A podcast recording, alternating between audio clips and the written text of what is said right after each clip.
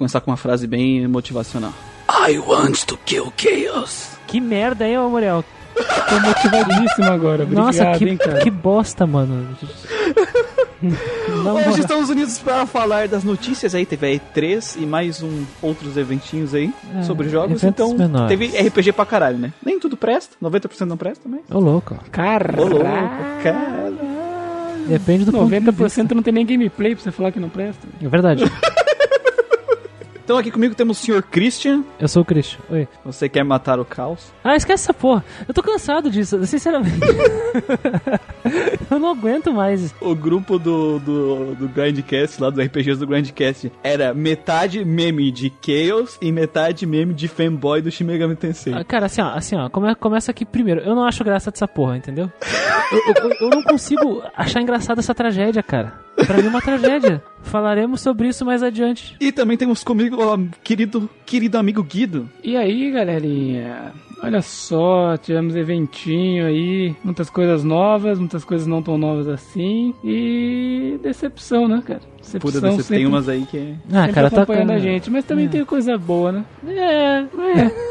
Essa E3 foi muito uma sensação de tipo, sei lá, qualquer coisinha parecia uma vitória, porque tava, tava realmente complicado ali. Então vamos seguir aqui com as notícias, começando pela Summer of Gaming. É é que, assim, ó, antes de, de começar a E3, a E3 começou no dia. dia 11, né? Foi dia 11? 12, a partir do dia 12. Foi dia 12, foi dia 12. Então acho Começou que é 10 e 11 foi o dia dos verão aí. Isso. A Summer of Gaming da IGN, né? Que é a apresentação de vários jogos através do, dos por- do portal de notícias IGN, que não temos nenhuma relação com eles. Ah, mas se tivéssemos, estaria muito feliz, porque eles pagam bem um monte de coisa. É, são ricos. Paga nós. Recebe várias coisas, né, pra jogar. É, um monte de coisas. Cara, o cara ganha dinheiro jogando joguinho, cara. Que isso? Sonho, Sonho, né? sonho. É o sonho. Mó- Mó fácil, né? Trabalhar jogando joguinho, né, pessoal? Mó facinho. Tranquilaço. Tranquilaço isso aí. Depois é só escrever o que achou ali. Achei É. bom, merece Achei remake. bom. Pronto. É. Nossa, da hora. Enfim, no Summer, no Summer of Gaming da IGN teve alguns jogos e tem um monte de jogo legal e tal, mas o que importa são RPGs. Nós temos dois RPGs aqui do Summer of Gaming, né? Ah, é o Summer of Devs, teve uma parte de desenvolvedores e tal, e sei lá, alguma coisa assim. E aí, desculpa, eu tô falando coisa errada. Mas o que importa são esses dois jogos aqui, O primeiro joguinho que a gente vai trazer aí é o Bravely Network Online. que já saiu, né? Que já, Já saiu, já já saiu. saiu. Tá aí agora, compra agora. Baixa, baixa, baixa. Eles, Já. Eles, eles anunciaram esse jogo aí e falaram, tá pronto. Comprem. É que esse jogo eu já tinha visto, tipo, em trailer na Steam há muito tempo. ah, não, ele tá- já, já, já foi anunciado, né? Eu falei, merda. Ele Sim. tá- foi anunciado. Mas tá Já pronto. tinha sido anunciado, aí ele falou, ó gente, acabamos, tá? Tá aqui, ó. Comprem. Comprei. Comprem. É, ele tá em promoção agora, né? Tá com 20% na Steam. Se eu não me engano, é exclusivo de computador. Ele tá em acesso antecipado.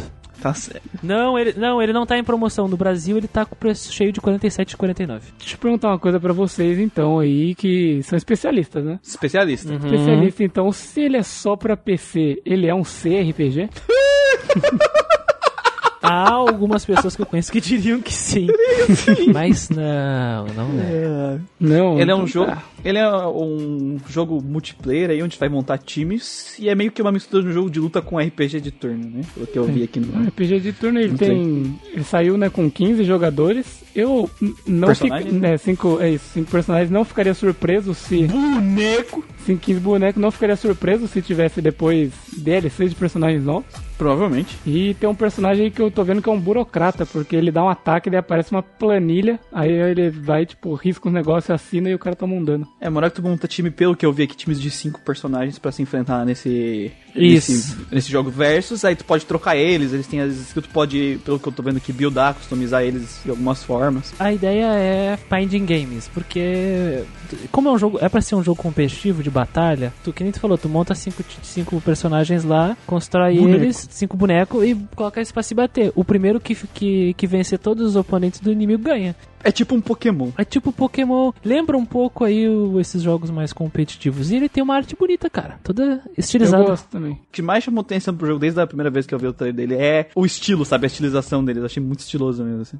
É simples, mas é legal, né? É, Eu achei bem massa. Bom, é, é, é bom que fique claro que nós vamos dar nossos pitacos aqui. Não somos analistas profissionais, porque. Quer dizer, somos especialistas, mas não somos analistas profissionais. ah, de trailer.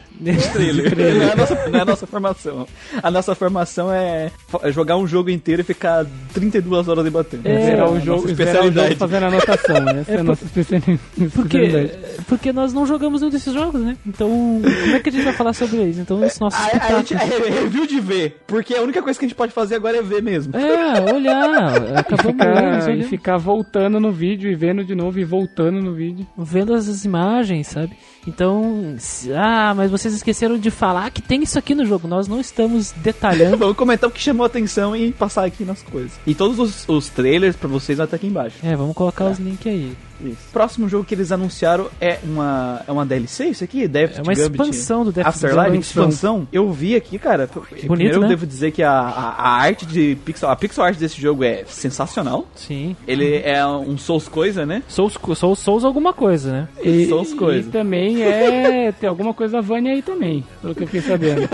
Vânia é isso. coisa, alguma coisa Vânia. Pelo que eu vi aqui, adiciona um monte de arma, um, seis boss diferentes. Cara, eu achei muito bonito esse jogo. né? Eu- eu gostei da Já animação. jogou, Gustavo? N- Não, não joguei, não joguei e não, pelo menos não, não lembro se eu já, já tinha visto ou não. Mas eu achei muito boa a animação. No começo do trailer, Ah, tem ele andando de cavalo, ele vindo num cavalão assim. Cara, muito massa a animação, velho. Muito É, bonito. é um jogo de 2018, né? Ele é Sim. um jogo de 2018 da White Rabbit e ele fez um pouco de barulho quando saiu. Que legal que tá vivo ainda, né? É, Sim. E pelo visto, essa, essa expansão aí dá.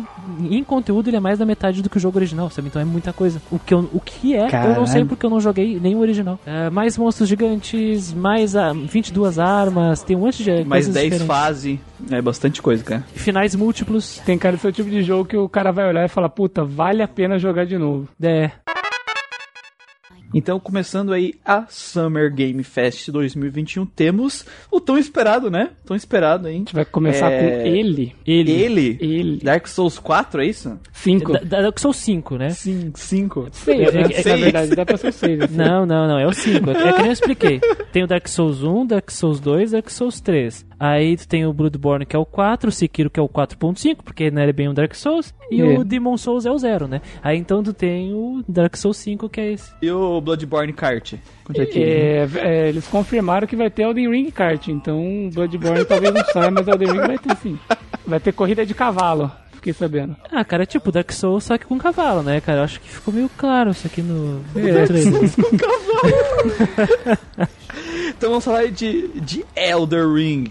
Esse foi um jogo que é até engraçado porque, tipo assim, eles anunciaram o jogo e, tipo assim, ah, vai sair aqui Elden Ring, o jogo da From Software e tal, com a parceria do George R. R. Martin e ficou um puta tempo sem falar mais nada do jogo, tipo, muito tempo, muito tempo. Galera, sabe aquele meme do tipo, ah, o jogo existe, o jogo não existe, é Half-Life 3, é Bayonetta 3, sabe? Começou a entrar nessa onda aí. Esse ano, comecinho do ano, eles já chegaram e falaram, ó galera, se liga aí que vai ter coisa. Os caras já ficaram, uau, não acredito. E daí quando saiu o trailer, o, o pessoal da comunidade ficou empolvoroso. Cara, assim, eu vou dizer que a, a gente brinca, né? Claro, é, é o jogo da From Software, então ele vai, vai ser... É Dark Souls. Souls coisa. Vai É, ser, vai ser vai ser Soul coisa.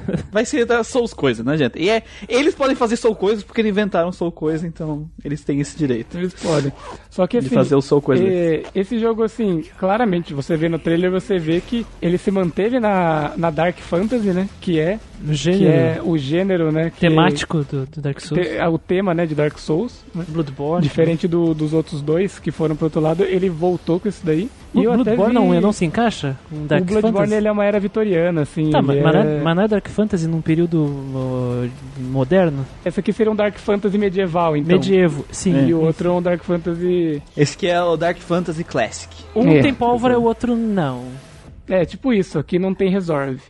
Uma das grandes novidades é o cavalo, né? Sim, é o cavalo. Eu peguei uma, uma entrevista que deram no Miyazaki e ele, tipo, trouxe alguns pontos que era tipo de dúvida do pessoal do que que ele trouxe dos outros jogos, né? Porque esse é um jogo que eles pegaram a essência das, dos, dos três jogos que eles fizeram, né? Do Souls, do Bloodborne e do Sekiro. Eles pegaram coisas dos três para colocar nesse. Ele é a base dele maior é Dark Souls, mas tem coisas dos outros jogos, sabe? Então esse lance de ah, o Sekiro, por exemplo, que é um personagem, o seu personagem é um personagem pronto, não vai ter isso, sabe? Você vai criar igual os outros Dark Souls ele falou que ele é um jogo que ele vai ser um mundo aberto, diferente do Dark Souls que meio que era um jogo aberto, só que se você vai para algumas áreas, os inimigos são ridiculamente mais fortes, você vai acabar indo pelo caminho dos inimigos mais fracos e fazendo uma rota certa, vamos por entre aspas. Uhum. Aqui ele é mais, ele te dá mais liberdade nesse sentido do progresso. Você pode ir por um caminho ou por outro que não vai ter uma diferença de dificuldade tão grande. Alguns caminhos sim, outros não, sabe? Então se você travar em algum boss, você vai poder ter um um caminho alternativo para você seguir e depois tentar voltar nesse boss, sabe? A minha dúvida maior, porque assim, tem muita gente falando nesse trailer, uhum. tipo assim, de personagem. Será que vai ter alguma. Vai ser um jogo um pouquinho mais é, vai ter um pouquinho mais de história, tipo Sekiro, será? Ou eles ele, vão seguir sim, o caminho sim, dos outros tanto dois? que ele falou que vai se aprofundar mais nessa parte, tanto que por isso que eles também chamaram, né, o George R. R. Martin. É, sim. Porque não adianta muito você chegar e fazer, chamar um cara desse pra fazer um, uma história foda e, no, e, e deixar subjetiva, né, e deixar chamar o George pra escrever a descrição dos itens. Ó, oh, escreve esses itens. escreve os itens pra mim, mano. Faz a lore, faz a lore pra mim, mas os caras vão ter que ir atrás, viu? É, não, sim. Vai, ter mais, então... vai ser mais explorado isso daí também. É, isso eu achei mais interessante, sabe? Porque é, é, é preferência minha, né? Eu gosto mais de, de jogos que tem essa, essa esse, esse, forte narrativo, né? Então eu achei uhum. interessante esse monte de personagem falando aí no fundo. Me interessou mais, me intrigou mais. E também que tem o cara ser empalado pela ruiva, né? Com certeza. Persona. Cara, a última coisa que eu quero é personagem falando. Por mim, é que nem Dark Souls isso aí. Todo mundo quieto, silêncio. Só, só quando tu vai até ele pra falar, porque depois. Ó, ah, enfim, os próximos. Eu digo assim, que vai ter personagens, sabe? Vai ter um foco mais, um pouco mais de valor vai ser uma coisa mais sentido. narrativa, diferente do outro que era completamente subjetivo que tava rolando. Tô brincando Isso. porque eu tô jogando Trails e os caras não calam a boca um segundo. Não. Aí... será, será, que vai ter um modo Musou aqui? Porque tem uma parte do trailer que me deixa. Vamos começar então por partes. A montaria, essa montaria que a gente vê o cavalo, ele vai ser exclusiva pro campo aberto, sabe? Porque o jogo ele vai ter ah. um campão para você ir, que é um mundo aberto, tipo assim, dessa vez ele vai ter um, realmente esse campão que você consegue cobrir a cavalo, mas as dungeons, elas você vai fazer tudo a pé. Ah, então ele vai ser tipo o teu Yoshi. Quando chega na dungeon, ele fica lá de fora é, esperando. É, você vai deixar ele lá para explorar a dungeon daí. Tanto que o mundo aberto, ele vai ter mapa diferente de todos os jogos que não tinha mapa, esse mundo aberto vai ter mapa, só que as dungeons não. Entendi. Então, um esquema assim. E agora ele tem pulo, ele tem tanto pulo quanto modo stealth, igual Sekiro, que foi colocado em Sekiro. Sekiro que trouxe os elementos de pulo e modo stealth. Ou seja, eles vão pegar tudo que eles já fizeram de bom em cada jogo e misturar. É, coisas boas de cada jogo e, e colocando, sabe? Como agora você consegue explorar coisas do mundo pulando, eles diminuíram muito o dano por queda que você sofria, hum. porque Dark Souls o dano por queda é muito, muito tenso. Tipo, pesado assim, sabe? Eu tenho uma dúvida aqui, cara, o que na verdade é um medo, um receio sobre Elden Ring. Cara, essa informação é que tu trouxeste, meu querido Guido. Já que tem um cavalo para correr nos campos abertos, no, no, nas, nas áreas abertas, né? Uhum. Não quer dizer que o mundo vai estar tá meio vazio, não? Pelo que a gente viu no trailer, é, existem. Parece que parece que tem duelos em cima do cavalo, vai ter criaturas no meio desse mundo aí. Bom, eu, não, não, sim, vai ter criaturas, mas será que não vão haver espaços muito vazios? Vai ser o mal do Oblivion, por exemplo, né? Que era gigante e vazio. Não sei, vai depender dos, das coisas que eles colocarem no meio, né? Às vezes eles podem colocar, tipo. Ah, vai depender também da distância de uma dungeon Talvez outra, eles possam né? colocar, tipo, cidades em ruínas que não sejam dungeons, assim, sabe? Apenas. Ah, aqui já foi uma cidade, você entra, talvez tenha NPCs lá dentro sabe? Mas não necessariamente uma dungeon, dungeon, assim, exploratória de. Pode ser também. Talvez, vai depender de como eles vão preencher, né? Esse, esse mundo aberto. Porque mundo aberto tem esse problema, né? E, e, esse é um dos problemas, ainda mais em RPG, assim, vai trabalhar o que, que vai ter nesse mundo e, e fazer esse mundo parecer vivo e como ele parecer vivo dentro da própria proposta, né? Uhum. No caso do, do Elden Ring, ele é um mundo terrível, sombrio, uh, de espada e feitiçaria com algum, algum alguns níveis de magia é, que tu pode utilizar. Tanto que o cara usa o vento para impulsionar o próprio cavalo. Ele tava correndo para poder subir uhum. um, oh, achei uma muito ravina, né?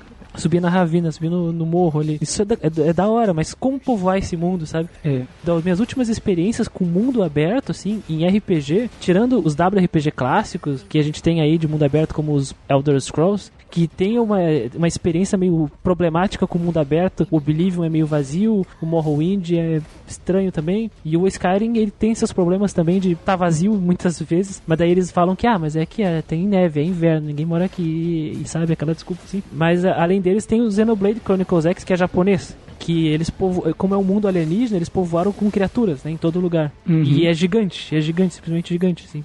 Então, meu medo é só ser vazio, porque eu acho que eu acho que eles são competentes o suficiente para fazer o que eles sabem fazer. E eles não, eles não, é, à toa que, que eles, não... não... é à toa que eles fazem isso aqui muito bem por anos, né? Eu não acho que vai ser vazio, tipo, sabe, é... Shadow of Colossus, tá ligado? Caralho, daí tu pegou o... o Extreme vazio, né? É que Shadow of Colossus eu... existe dois humanos no mundo, né? E, Isso. e um, e um tá é. tá morto, no caso. E um tá morto. Então, sabe, vai ser um negócio que eu acho que vai ter bastante inimigo e tal, mas vai ser meio. Eu acho que vai ser meio vaziozão, porque faz parte, sabe, Sim, campo é aberto. que eu falei assim. da temática, né? Tipo, porra, eu acho que fudido. vai ser um pouco assim. Eu, e mais. Quantidade mais massiva de bicho vai ser nas dungeons, certeza. Porque tu consegue imaginar uma cidade, uma, uma metrópole, tipo, medieva num, num mundo assim? num jogo assim, é difícil, né? É pelo menos difícil. Uhum. É, o mundo tá inteiro fudido aqui, assim como os outros, assim, não vai ter.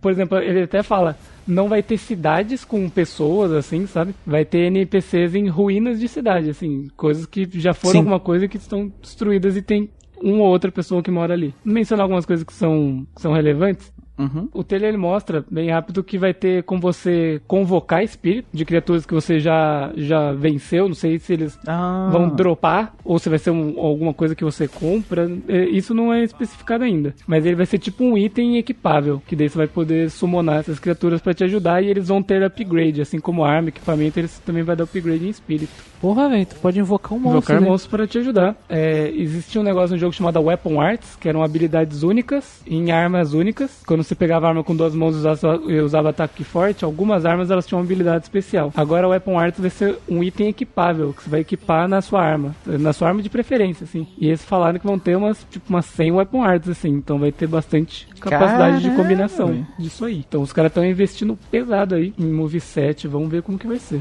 Mas e, e tá bonito, né? É tá, é importante deixar tá claro isso. É um jogo bonito. Eles estão eles eles querendo dizer assim, é assim que se faz Soul Coisa. Exatamente. Ah, usando todo o conhecimento que a gente pegou. Outra coisa que preocupava um pouco o pessoal o, o, multiplayer do jogo vai ser mais fácil de você conseguir se juntar. Os Souls anteriores, eles colocavam muito obstáculo em multiplayer pra você não passar o jogo inteiro em 3, 4 pessoas, sabe? Pra você não zerar em galera. Eles deixavam você summonar um amigo só na frente do boss, assim, só na área de boss. Então agora eles vão deixar mais fácil para você poder jogar com os amiguinhos, o, jogo, o Jojinho. Demorou, né? Eles estavam meio atrasados em relação eles tavam, a isso. Mas era proposital. É que eles não queriam facilitar o seu jogo, sabe? O jogo vai ter sistema de, de, de de noite, de clima e etc., isso vai ter impacto na jogabilidade. É, então, de noite a sua visão é reduzida, dos inimigos também. Então vai ter um, uma, uma diferencinha aí. Existem equipamentos para melhorar a sua visão de noite. E inimigos que só aparecem à noite também. Também devem dropar itens diferentes aí, então vai ter essa diferenciação aí. Como vários jogos de mundo aberto tem, né? Então eles entraram de cabeça no mundo aberto aí. Tô interessado em jogar? Eu tô. Tô. Vou jogar? Não. vai ser difícil é, jogar. Vai sair. Eu vi um comentário muito engraçado. O cara falou assim: Ah, eu acho um absurdo o Elden Ring sair com capacidade gráfica que roda no PC de um monte de gente aí. que mas, isso, cara? Mas ele tava falando, ele tava falando com, com altos tons de ironia. Ah, Tinha ah, que sair com gráfico só pra cinco pessoas no mundo conseguir jogar. Porque ele realmente ele tá bonito, mas ele parece assim um jogo que vai rodar no, nos PCs atuais, assim. É aquilo, o importante é poder vender, sabe? O bom do PC é aquilo. Se o cara, o cara que faz o jogo pensado pro PC em primeiro lugar e depois portar para outras plataformas, né? Ele consegue, tipo, fazer um jogo que ele consiga rodar numa qualidade muito baixa e muito alta, né? Uhum. De rodar numa batata e rodar num supercomputador, sabe? Dá pra fazer isso. Não, não, é, não é difícil. Só pra ter noção, no Dragon Ball Fighter Z aqui de PC, tu pode colocar no modo low, parece um jogo do Super Nintendo. É roda. Uma é roda. famoso fiz rodar, né? Tu fiz rodar isso. Batata, batata, batata molde, molde total, velho. Agora vamos pra um jogo que ninguém. Se há, se há um mês atrás alguém falasse, pô, meu, vai sair esse jogo aqui, eu falo, cala sua boca. Cala sua é. boca, velho. Não. Caralho, os caras nem sabem o que estão falando. É, né? não, os caras. Por quê? Por quê? Tático? Assim, se falasse que ia ser um jogo novo, eu ia falar, ah, Ok. beleza, né? Beleza. Beleza. Vai ser um RPG disso. Ah, cala a boca. Para Cala a boca, não. Estamos falando de Metal Slug Tactics. Tic Tacs. Que não temos uma confirmação exatamente se vai ser RPG É, mesmo ou se vai ser então, só um estratégia. No site né? oficial só tem o trailer. Uhum. Na Steam, no cadastro da Steam, é, tu tem várias tags, né? Eles poderiam ter colocado Turn-Based Strategy, né? É, só que eles colocaram RPG, eles botaram com a tag, foi colocado com a tag RPG tático na Steam. Ah, mas na Steam não É, confirma, então, então, esse que é o medo, né? Só que assim, pelo que o trailer mostra, é, eu acredito, porque o trailer mostra assim, ah, aquela cinemáticazinha bonitinha, um pouquinho da gameplay com a habilidade de cada personagem. Uhum. Só que se for só aquelas habilidades do trailer, vai ser, né? Vai ser muito duas pouco. fases que vai estar cansado, né? É, é. Então eu acho que vai ter algum, algum elemento de progressão com as armas, com as coisas. Provavelmente quando tu soltar os, os soldados presos, ele vai te dar uma heavy machine gun, né? Uhum. É. No, óbvio que vai ter tudo que tem nos outros Metal Slug. Mas, cara, por enquanto a única informação, a única fonte de informação que a gente tem sobre isso é que vai ser um RPG tático. O trailer. O trailer e É, o a trailer. Steam. A, a- a informação que a gente tem é quando eles atiram, sai númerozinho dos personagens inimigos. É. E a Phil é maravilhosa. Sim, isso. E é, é- ela é bacana. É legal. Olha aí, ah, o Guido, ah, Guido Mas a. Eri, vixe. Ó, mandem e-mail para contato geekquest.gmail.com para qual é a melhor garota de Metal Slug. E votem na Phil. Votem nas, nas que vocês gostarem. Não, tem que votar no certo, né? Na descrição da, da- do jogo, né? Que aí a descrição do jogo é a empresa que coloca, não é a Steam. Tá como um RPG tático com elementos de roguelike. Roguelike? Será que Roguelike. se morrer isso? vai voltar? Nossa, mas... Provavelmente. Nossa. Provavelmente. Eu achei que era tipo fase, fase, tipo tático mesmo, assim, sabe? Ô, louco. Não sei. Vamos, vamos descobrir. Eu Será que eles falam que é roguelike porque vai ser tipo Metal Slug, acabou suas vidas, você volta do começo? Tipo arcade? Pode ser, cara. Eu não, não sabe muita coisa. Que Mas assim, loucura. é, o videozinho animado é massa, mas, cara, eu achei muito bonito os sprites. Muito da hora. Pois sabe? é, totalmente em sprite, né? Não É. é modelo, não é nada. É E sprite. ele é, e ele é igual os gráficos que sempre foi, né? O Metal É, Slug. é muito bom, velho. Muito bom. Se não, se não sair um jogo escrotamente caro, né? deixa eu ver se na Steam não tem preço ainda, só tá pra botar na lista de desejos. Se não sair um jogo extremamente caro, cara, eu pego, assim, muito tranquilo pra jogar. Porque eu adoro, eu adoro Metal Slug, então, sabe? É aquilo. Eu, Quem não eu gosta? jogaria também tranquilo. É, é que hoje em dia é difícil falar, ah, tomara que não saia um preço escroto. Mas se não sair, né? dá pra, já dá pra pegar ele sim, que eu também tenho interesse. Nossa, e, ela, e elas estão com barriguinha musculosa, Ah, né, cara? cara? só delícia, velho. Estão com barriguinha musculosa. São massa. Salt and Sacrifice. Isso aqui tu jogou, Guindo, é isso? Eu joguei o Salt and Sanctuary, que é o primeiro jogo. Primeiro jogo. Que o 2, É. ao invés de chamar Salt and Sanctuary 2, eles deram outro nome, Salt and Sacrifice. Claro, né, Muriel? O Guido jogou, ele recebeu a chave da empresa. Claro. Eu sou especial. Não, não, tô falando, jogou o anterior. o Né? anterior, exato. O jogo anterior. E Sim, ele sim. é. Ele segue muito das, dos conceitos que existe em, Dark Souls, né? Ele se inspira em Dark Souls, mas ele é um jogo 2D. Ele é só os Ele coisas. é um Dark Souls coisa. Mas ele é um jogo. N- n- não, é, não é só um Dark Souls coisa, ele é um Soulsvania. Soulsvania. Ele é, o, Soulsvania. ele é o verdadeiro Soulsvania. Sim, a gente fica fazendo meme, brincando sobre, com, com o termo Soulsvania, mas ele é de ele verdade. é real, ele é real. For real! De verdade mesmo. Chegamos nesse momento. Mas o que eu vi de diferente desse aqui, da progressão dele, é que agora você também aumenta os stats, os atributos do personagem. Porque antes, quando você dava level up, você pegava o item e ia na, na sua coisa de skills, sabe? Ele tinha sistema de build, mas você não mexia em stats. Direto, sabe, com pontos assim, distribuição de pontos, igual é, sei lá, Diablo 2, que você vai lá e tem os statzinhos. Igual é o próprio Dark Souls, na verdade, que você, que você passa coisa pro stat. Sim, daí tu escolhe o É, que tu quiser. agora ele tá com esse sistema. Também tá com grappling hook. Antes não tinha, pelo menos O gancho. É o gancho, né? Isso. Um arpão que ele atira na parede pra poder s- Eu escalar não sei se vai coisas. ser único de alguma classe ou não. Sasaki. É, ganhou, cara. Mas o que eu gostei, eu gostei que bastante cabeça. é que ele tá. Eu achei ele mais bonito porque assim, o, o gráfico do jogo assim em si não mudou tanto a estética, mas ele parece que tá com, com as cores é, mais vivas, sabe? O outro jogo eu sentia muito que era muito tom pastel, sabe? Era muito Zack Era meio, Snyder. era meio Zack Snyder o rolê. Agora parece que tá mais vivo as cores, a chama, os brilhos azuis que dá, sabe? Tem- no trailer tem um palácio azul com tapete vermelho bem vivo, assim, então. Então acho que eles melhoraram pra mim, ficou bem mais legal essa parte visual do jogo. E pelo que eu vi, dá pra jogar co-op, então só vitória total e restrita.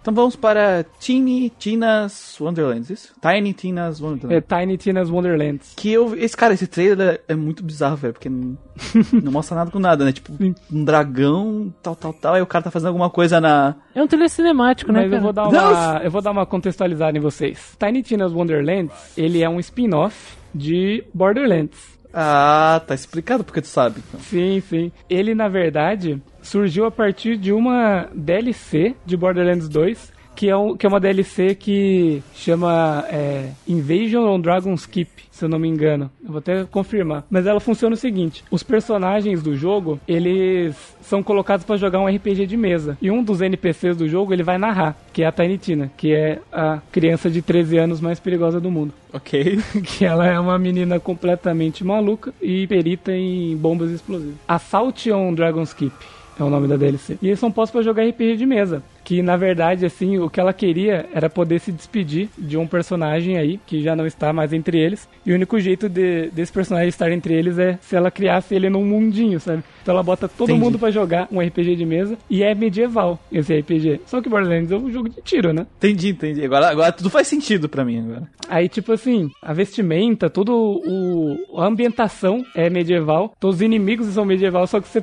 continua com as armas que você tinha no jogo, sabe? Ele é só uma expansão. Aí fez tanto o- sucesso, fez tanto, tanto sucesso, que daí eles vão lançar ele como um jogo spin-off. Não tem detalhes da gameplay, mas eu imagino que seja a mesma, mesma gameplay de, de Borderlands. Então eu imagino que vai seguir a mesma linha. É os personagens malucos de Borderlands jogando Dando RPG tiro. de mesa. É, Eu não sei se vai ter os outros. A única pessoa que a gente tem confirmada pelo trailer é a Tiny Tina, que ela vai ser o nosso Dungeon Master novamente. E ela é uma excelente Dungeon Master. Gosto muito da narração dela. E tem ela de novo. Eu não sei se vai ser personagem criado, eu não sei como vai ser. Que não tem muito detalhe, né? Mas. Aque- Aquele cara que tá matando o dragão lá, ele não é nenhum personagem do Não, Borderlands, não. Nunca apareceu antes. Ah, então talvez seja um personagem criados aí que os jogadores É, ou façam. talvez criados ou personagens que eles próprios criaram pra esse jogo, né? Não sabemos. Precisamos de mais informações. Certo. E o unicórnio? Unicórnio é o Butt Stallion, que daí aí tá traduzido, né? Mas Rabo de como cavalo. rabo de cavalo, esse rabo no caso é de bunda, que é, o nome dele é Butt É, Stallion. é- é literal, é, é- é um É o rabo mesmo. mesmo. e ele é um unicórnio que, que caga que caga iridium, que é um, um metal muito precioso e colorido nesse jogo. Ai, beleza. Vamos pro próximo. Então agora vamos pro jogo mais importante aí da, desse evento? Esse é o jogo mais importante de, de- provavelmente desses todos esses anúncios, Todos. cara. Nada vai bater nesse jogo não. Talvez tenha um, tenha um competidor só, mas esse aí Eu acho que ele tem a essência do que é um RPG muito forte, né? Sim. Sim, sim, sim, definitivamente. Então vamos falar de Mungrow Bay? Isso né? Mungrow Bay. Bay, Bay, de Bahia. Mun- Mungrow Mungrow Bay. Bay. Um RPG sobre pescaria. Pescaria. Olha só, Isso. olha só, meus amigos. Esse- Já está, Cara. está. Você consegue encontrar ele na Steam por. Vamos ver quando é que tá a pré-order dele, se já tá com. É, Não, pra 2021. Não, não tem data, é, É. só pra 2021. dá pra vai você pôr ser na lista. Tá na lista já. É, tá, dá pra colocar na lista de desejos e vai ter em português do Brasil, olha só que delícia. Nossa, Só RPG sucesso. de pescaria em português. O que, que mais a gente podia. Só faltava ele sem bloco. Pelo, pe- pelo que tá descrito na Steam e pelo que revelaram no, no, no trailer e tal, a ideia é, tu, é basicamente um simulador de vida com elementos de RPG ou com um motor de RPG que a gente não sabe muito bem, porque o trailer não foi muito claro. Torcemos pra que seja muito, muito RPG. Sim. É um simulador de vida, mas é um simulador de vida de um pescador. Isso. Pesca... Aí que tá, tu é um pescador iniciante que tem que aperfeiçoar as suas habilidades de pesca, como tá exatamente escrito na Steam, e ao mesmo tempo estreitar seus laços com as pessoas dessa cidade que tu vai morar. A pescaria é fundamental pro desenvolvimento do personagem. Tem date sim. E o visual é em bloquinhos. Só que é em bloquinho bonito, né? Tipo Minecraft. É, bloco bonito. Parece que a cidade foi construída em Lego. É muito bonito, velho. Tem um barquinho, cara, Um barquinho. barquinho Lego. E aí o trailer mostra uma história mega emocionante, né? Que tu tem um parceiro ele morre. É, uma coisa, uma coisa Caralho. triste ali, uma coisa. Eu acho que vai ter uma pegada meio, meio emotiva, assim, cara, esse, Esse jogo. peixe aí. em Lego aqui, velho. Cara, eu acho, eu acho muito, muito legal. A cozinhando, cara, fazendo os ovos ali em Lego, velho. Muito da hora, velho. No cu. Eu vou ficar muito, muito triste quando sair esse jogo e ele não for um RPG de verdade, é só marketagem do, dos desenvolvedores, porque tem disso. Tem, tem. É, eu acho que provavelmente vai ser sistema de skill, sabe, Christian? É o sistema de level dele. Ah, Provavelmente. ah, vai ser um Stardew Valley Harvest Moon. Aí eu vou ficar triste. Aí eu vou ficar triste, cara. Não que eu não goste desses jogos, mas eu queria que fosse mais RPG.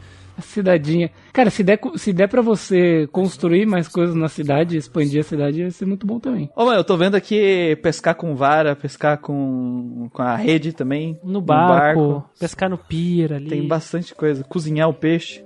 Caralho, o mapa do jogo é muito bonito, não lembrava disso. Tem um guaxinim que rouba teu lixo. Tem. E tem um pinguim em cima da geladeira, velho. Então, 10 de 10. vitória. Só vitória. Próximo jogo da noite. O que que é esse The Last Oricru aqui que não tem nada aqui na lista? Não tem nada, só imagem. Esse é o The Last Oracle, é um jogo que é um Souls coisa também, é um Souls- Souls-like aí de ação, que a gente só tem imagem e ele promete muito porque parece que a empresa tá querendo, tá anunciando em tudo que é lugar. Ah, mas a gente não sabe nada além disso, de verdade. Meu Deus, deixa eu botar aqui que é um... Mas aí, o- uma coisa interessante, ah, o desenvolvedor disse que é um jogo, por mais que seja Souls coisa, aparentemente, aparentemente Souls coisa, ele vai ter uma ênfase muito forte no, no roteiro e nas escolhas do jogador. Vários jogos que usam da mecânica Souls não usam da narrativa não expositiva, que nem é o Souls, né? Uhum. Usa uma narrativa mais linear, mais expositiva. E dizem que as escolhas importam aqui. E aí eu quero ver, Choice hein? Porque matters. falar é fácil. É, tá, tá aqui, ó. The Impactful Decision. O próximo joguinho da noite é o Dolmen, que pelo que eu tô vendo aqui, revendo aqui o trailer, é um Souls-like espacial, é isso? É, a gente jogou no, na BGS. É um jogo brasileiro, né? Ah, é verdade, cacete, velho. É verdade. Eu, eu fiquei feliz porque, além deles aparecerem no E3, eles conseguiram também uma, uma entrevista, sabe? Que o, o, o Lucas mandou no grupo. Foi da. Foi Kotaku? Eu não lembro se foi Kotaku, se foi. Mas assim, numa, numa coisa grande, sabe? Eu falei, caralho, o jogo foi longe. Eu lembro de ter testado a. Eu lembro, eu, tipo assim, ele tava muito mais. Tipo, na época que a gente jogou, ele ainda tava, né? Uhum. Cruzão e aqui. Eu, eu nem tava ligado porque tá muito bonito, sabe? Ele É um jogo bonito. Isso, catei aqui. Caralho. Se você não sabe seu nome- as aventuras dos RPGeiros na BGS, escute Grinding Cast Drops número 1, as aventuras dos RPGeiros na BGS 2019. Lá contamos uma experiência com o Dolmen na época. E eles conseguiram uma publicador, uma publisher, né? Uma, uma empresa que vai publicar o jogo deles. Foda, e né? eles estão bem, né? E se eu não me engano, é uma produtora do Nordeste. Foda. Do- não sei de qual estado, deixa Mandaram eu ver. Rio Grande do Norte. galera. Sediado Rio Grande do Norte. Massive Work Studio. Abraço aí pros caras. Então é isso aí.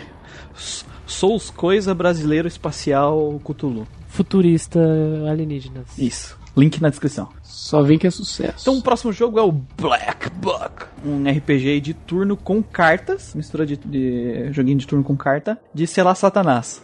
A, é, a moça fez um círculo no chão, pôs uma, várias velas, então as, se as cartas. Tem grande chance de ser as cartas, sei lá, de tarô. Não, não parece de tarô não, velho. Agora eu tô vendo as cartas, é. É, o, o que que acontece aqui? É, tem uma pegada religiosa bem Sim. forte, né, aqui. De fantasia é, obscura aqui. Envolvendo ocultismo, né? E tem um- uma arte meio minimalista. É, né? low- low meio, poly, né? assim. Meio, é, minimalista, sim. Sem muitos detalhes, de, mas não que seja Não, tá feio. charmoso, é charmoso. É, é charmoso, assim.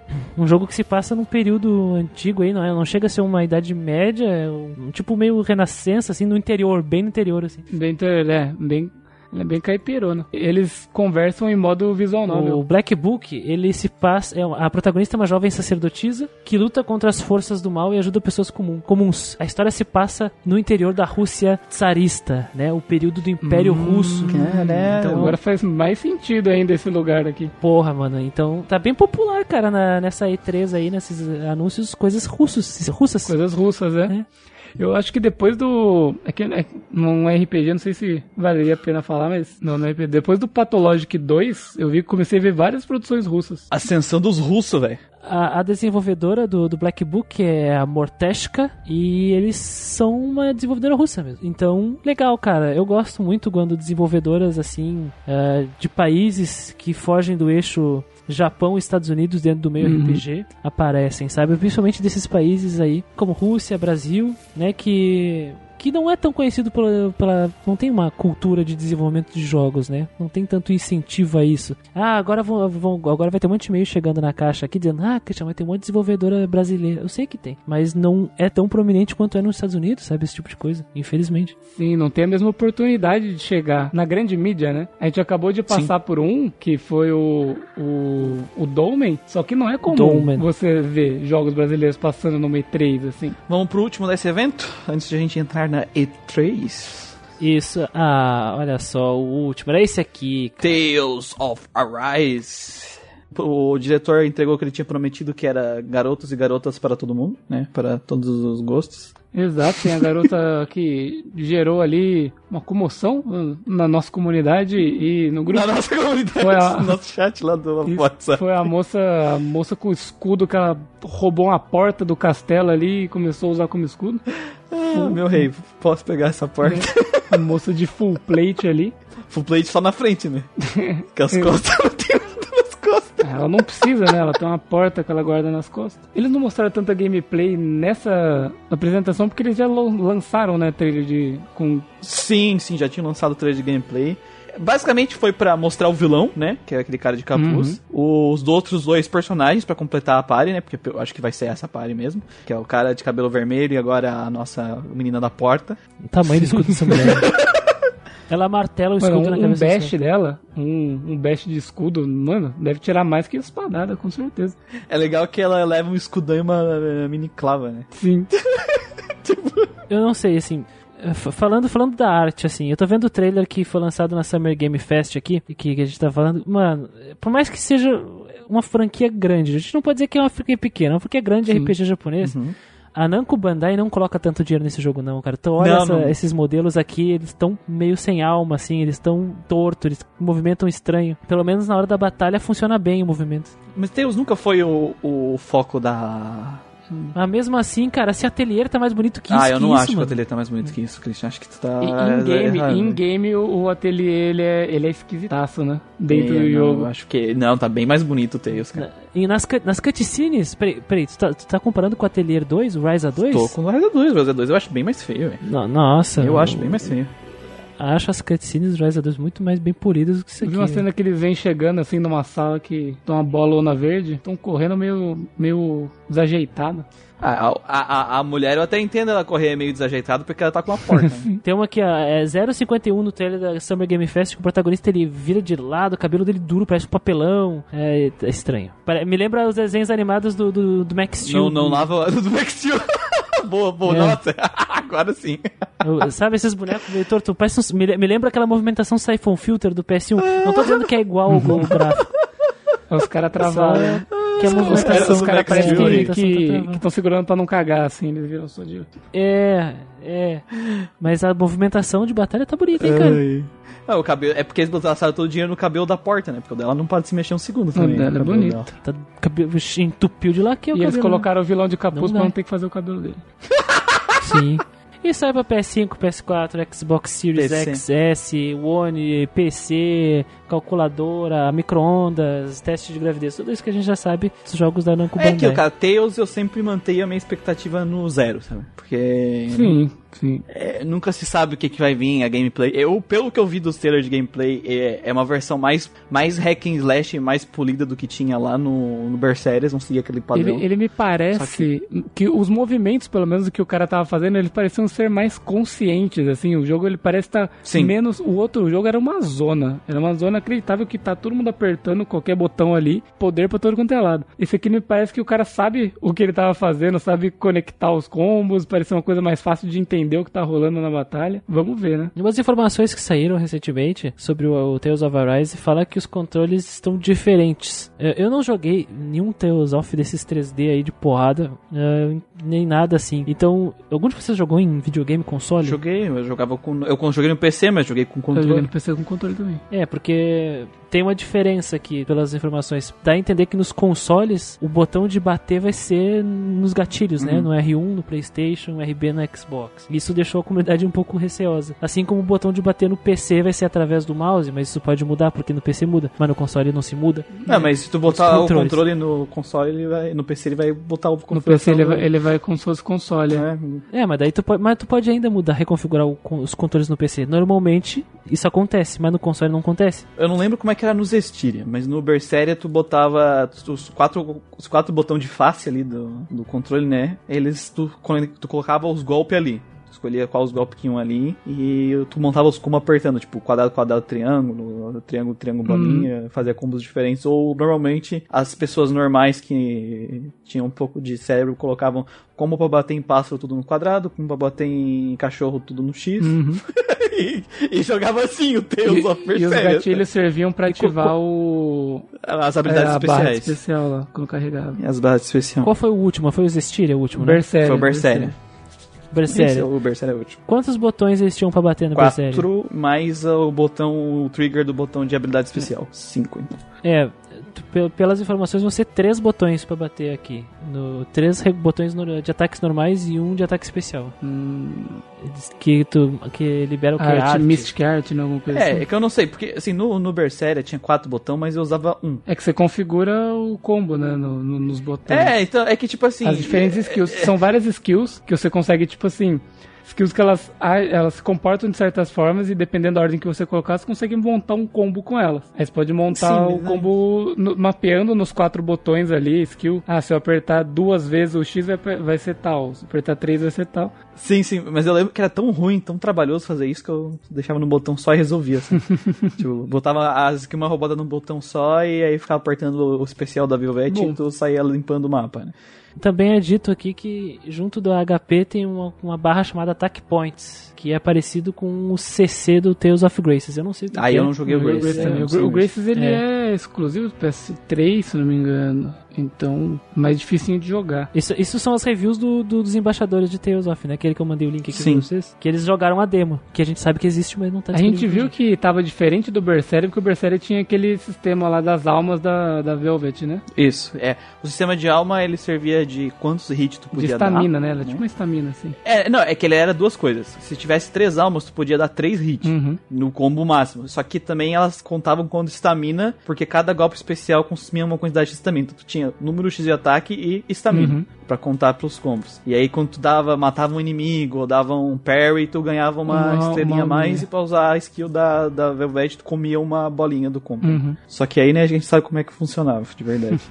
Na teoria tudo é belo, né? na teoria tudo era uma maravilha, na prática não deu certo. Mas é muito difícil nós termos uma ideia do, do conceito do sistema todo de batalha do Tales of, que ele é muito volátil, olhando uns vídeos assim, que, Uhum. sa- os que saíram, e as reviews de pessoas que jogaram, sabe? O ideal seria nós mesmos jogar um- tem que demo. sentir, senão É. não, não tem como. Fica aí essas impressões. Eu ia falar, ele já está em pré-order e tá pra sair 10 de setembro desse ano, 2021. E deixa eu ver quanto é que tá na Steam. Tales of Arise tá por 249 a versão lisa. É, a visão normal. A versão Deluxe é 379,49 e a Ultimate Edition é 499,49. 500 reais. Então, com isso terminamos a Summer Game Fest e podemos entrar na E3. Entrando na E3, começando pela Gearbox Entertainment. A gente começa com um RPGzinho aqui deles que é Tribes of Midgard. Isso. E você que deve estar pensando agora, nossa, mas o Tiny Tina's Wonderland é da Gearbox. Sim, mas ele foi apresentado primeiro na Summer Game Fest. Por isso que. Isso. E, e o Tribes of Midgard na E3. Que é um jogo aí de crafting e E War. tristeza. E é é um jogo de um monte de cara suado, parrudo, bombado, dando Seminu. tiro em bicho, quebrando pedra e batendo em outros caras seminus, bombados e. A moral é que tu chega num lugar, Suados. chega, tu é o herói que veio aí salvar essa terra Midgard. Enfim, pessoal fala Midgard. E tu, tipo assim, quando tu começa o jogo, tu começa é, largados e pelados. Fudido, é, começa um fudido. Fudido, e aí tu tem que quebrar pedra, fazer armadura, aquela coisa do craft, né? E aí tu pode jogar multiplayer. aí. Sobrevivência, sobrevivência e construção, Isso, né? basicamente. É, basicamente isso. Você vai construir roupinha, construir casinha. E bater em E bicho. construir ponte, construir um monte de coisa. Dá pra construir um monte de coisa. Aí depois de 10 horas de jogo, tem uns demônios gigantes. é, Te rasgando. criaturas aí do, do reino do inferno que você tem que selar com umas habilidades monstros. Sim, sim. Tu é até do povo viking, então essas criaturas, elas ah, são um presságio do Ragnarok. Isso. Exatamente. Então tu tem que tu tem que se proteger do, efetivamente dos ataques dessas criaturas. Não é um tower defense, né? Não é Sim. um jogo que tem que defender a construção, mas é um jogo de sobrevivência mesmo. Só que é levado num nível babaca, porque eh, definitivamente os personagens são pequenininhos e os monstros são enormes. E, e eu vi que é, a parte do- da construção, ela também vai ser usada na exploração do, do, do mapa aqui das coisas, porque eu vi que tinha um lugar com terreno elevado e o cara construindo, um personagem construindo uma ponte enquanto você tá subindo. É tipo O Frank. Frank, exatamente. tipo Frank. Do... Construindo uma escada enquanto a galera sobe. É isso que a gente pode tirar, né? E a gameplay dele é estilo Diablo. Diablo coisa. Diablo coisa. Vai sair 27 de julho. Então tá logo logo aí. É, gameplay de Diablo, Não, Diablo não dá pra like, saber Diablo se ele coisa. tem um sistema de classe que você vai escolher a sua classe ou se você vai poder trocar entre elas a qualquer momento. A gente não tem muita informação, mas a gente vê que tem diferentes tipos de, de gameplay aí, né? A questão aqui é que eu tenho dúvidas se ele é de fato RPG RPG na raiz no, No núcleo core dele, da progressão dele, né? Eu, é, na progressão dele. Será que esses personagens, essa tribo de até 10 personagens, vão ter ficha, sabe? Vão ter atributos? Porque na descrição da, da própria desenvolvedora, né, na Northfell, ela diz que é RPG, né? É um RPG de ação e sobrevivência. Então a ideia, acho que a ideia é exatamente isso, fazer um diablo de construção. sobrevivência e construção, né? Crafting. Mas como fazer isso, cara? Só jogando o jogo pra descobrir. Né, Vamos descobrir a partir do dia 27 de julho, né? É, Ele tá custando na pré-venda R$ 39,99 na Steam. é. Mas legal, cara, um preço acessível. PC, PS5, PS4. Deixa eu ver se tem mais. Acho que é isso. Porque ele não é aquele tipo de jogo que você vê que, nossa, teve um puta investimento em cima, então, pô, vai sair preço de lançamento de jogo com três dígitos, né? Mas Não, você vê um, um jogo que não é indie saindo com 30 conto, tipo, porra, É. dá até pra, dá até pra pensar em valorizar os caras. Vai sair pro Xbox One também. Chequei aqui. É, pois é, eu tô até pensando, porra, seria legal, né? Eu acho que vou comprar, cara, quando sair, porque não é caro e é um preço de um jogo muito divertido. Só pela ideia de sobrevivência, de construção, misturar com essa gameplay do Diablo coisa, né? E, Diablo e ainda like mais aí. que dá pra você jogar em mó galera, né? Porque com 10 personagens dá pra você, ó, tem aqui que você pode levar junto, é, chamar junto pra entrar no seu jogo 9 pessoas. Então dá pra juntar gente e mais amigos ainda. Grand Quest and Pois é. Friends. Pois é, né? Já, já pensou a gente jogando todo esse jogo aí, morrendo, com, tipo, demorando 20 horas pra construir uma casa, aí vem um gigante, pisa nela e a gente morre. Maravilha. Pode fazer isso vendo o padrinho do Grandcast. pois é, dá pra jogar com os padrinhos do Guardian Cast, né? Isso é interessante.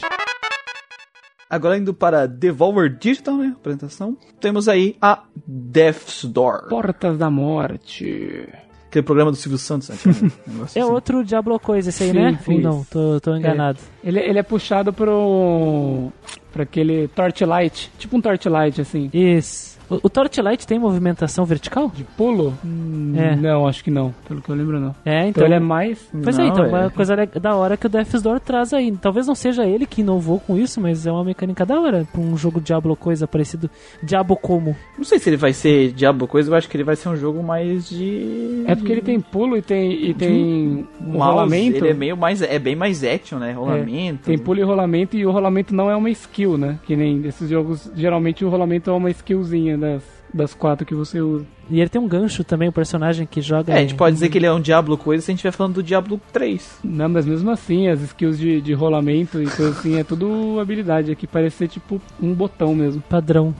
É, é parecido com a, com a rolagem de jogos aí de ação que não são RPGs, como o Enter the Uhum, Gungeon, é sabe? isso. Que talvez a rolagem te ajude a escapar de um projétil ou de um golpe, uma magia. Mas aqui é pra ter Caraca, progressão. Tem um boss que é uma velhona, velho. Uma velha gigante que tem um pote na cabeça. Sim, sim. Ele tá já com 15% de desconto na pré-venda, custando R$ 42,45. O preço base dele é R$ 49,95. Ah, é pra sair dia 20 de julho, então tá logo ali. Tá logo ali mesmo, cara.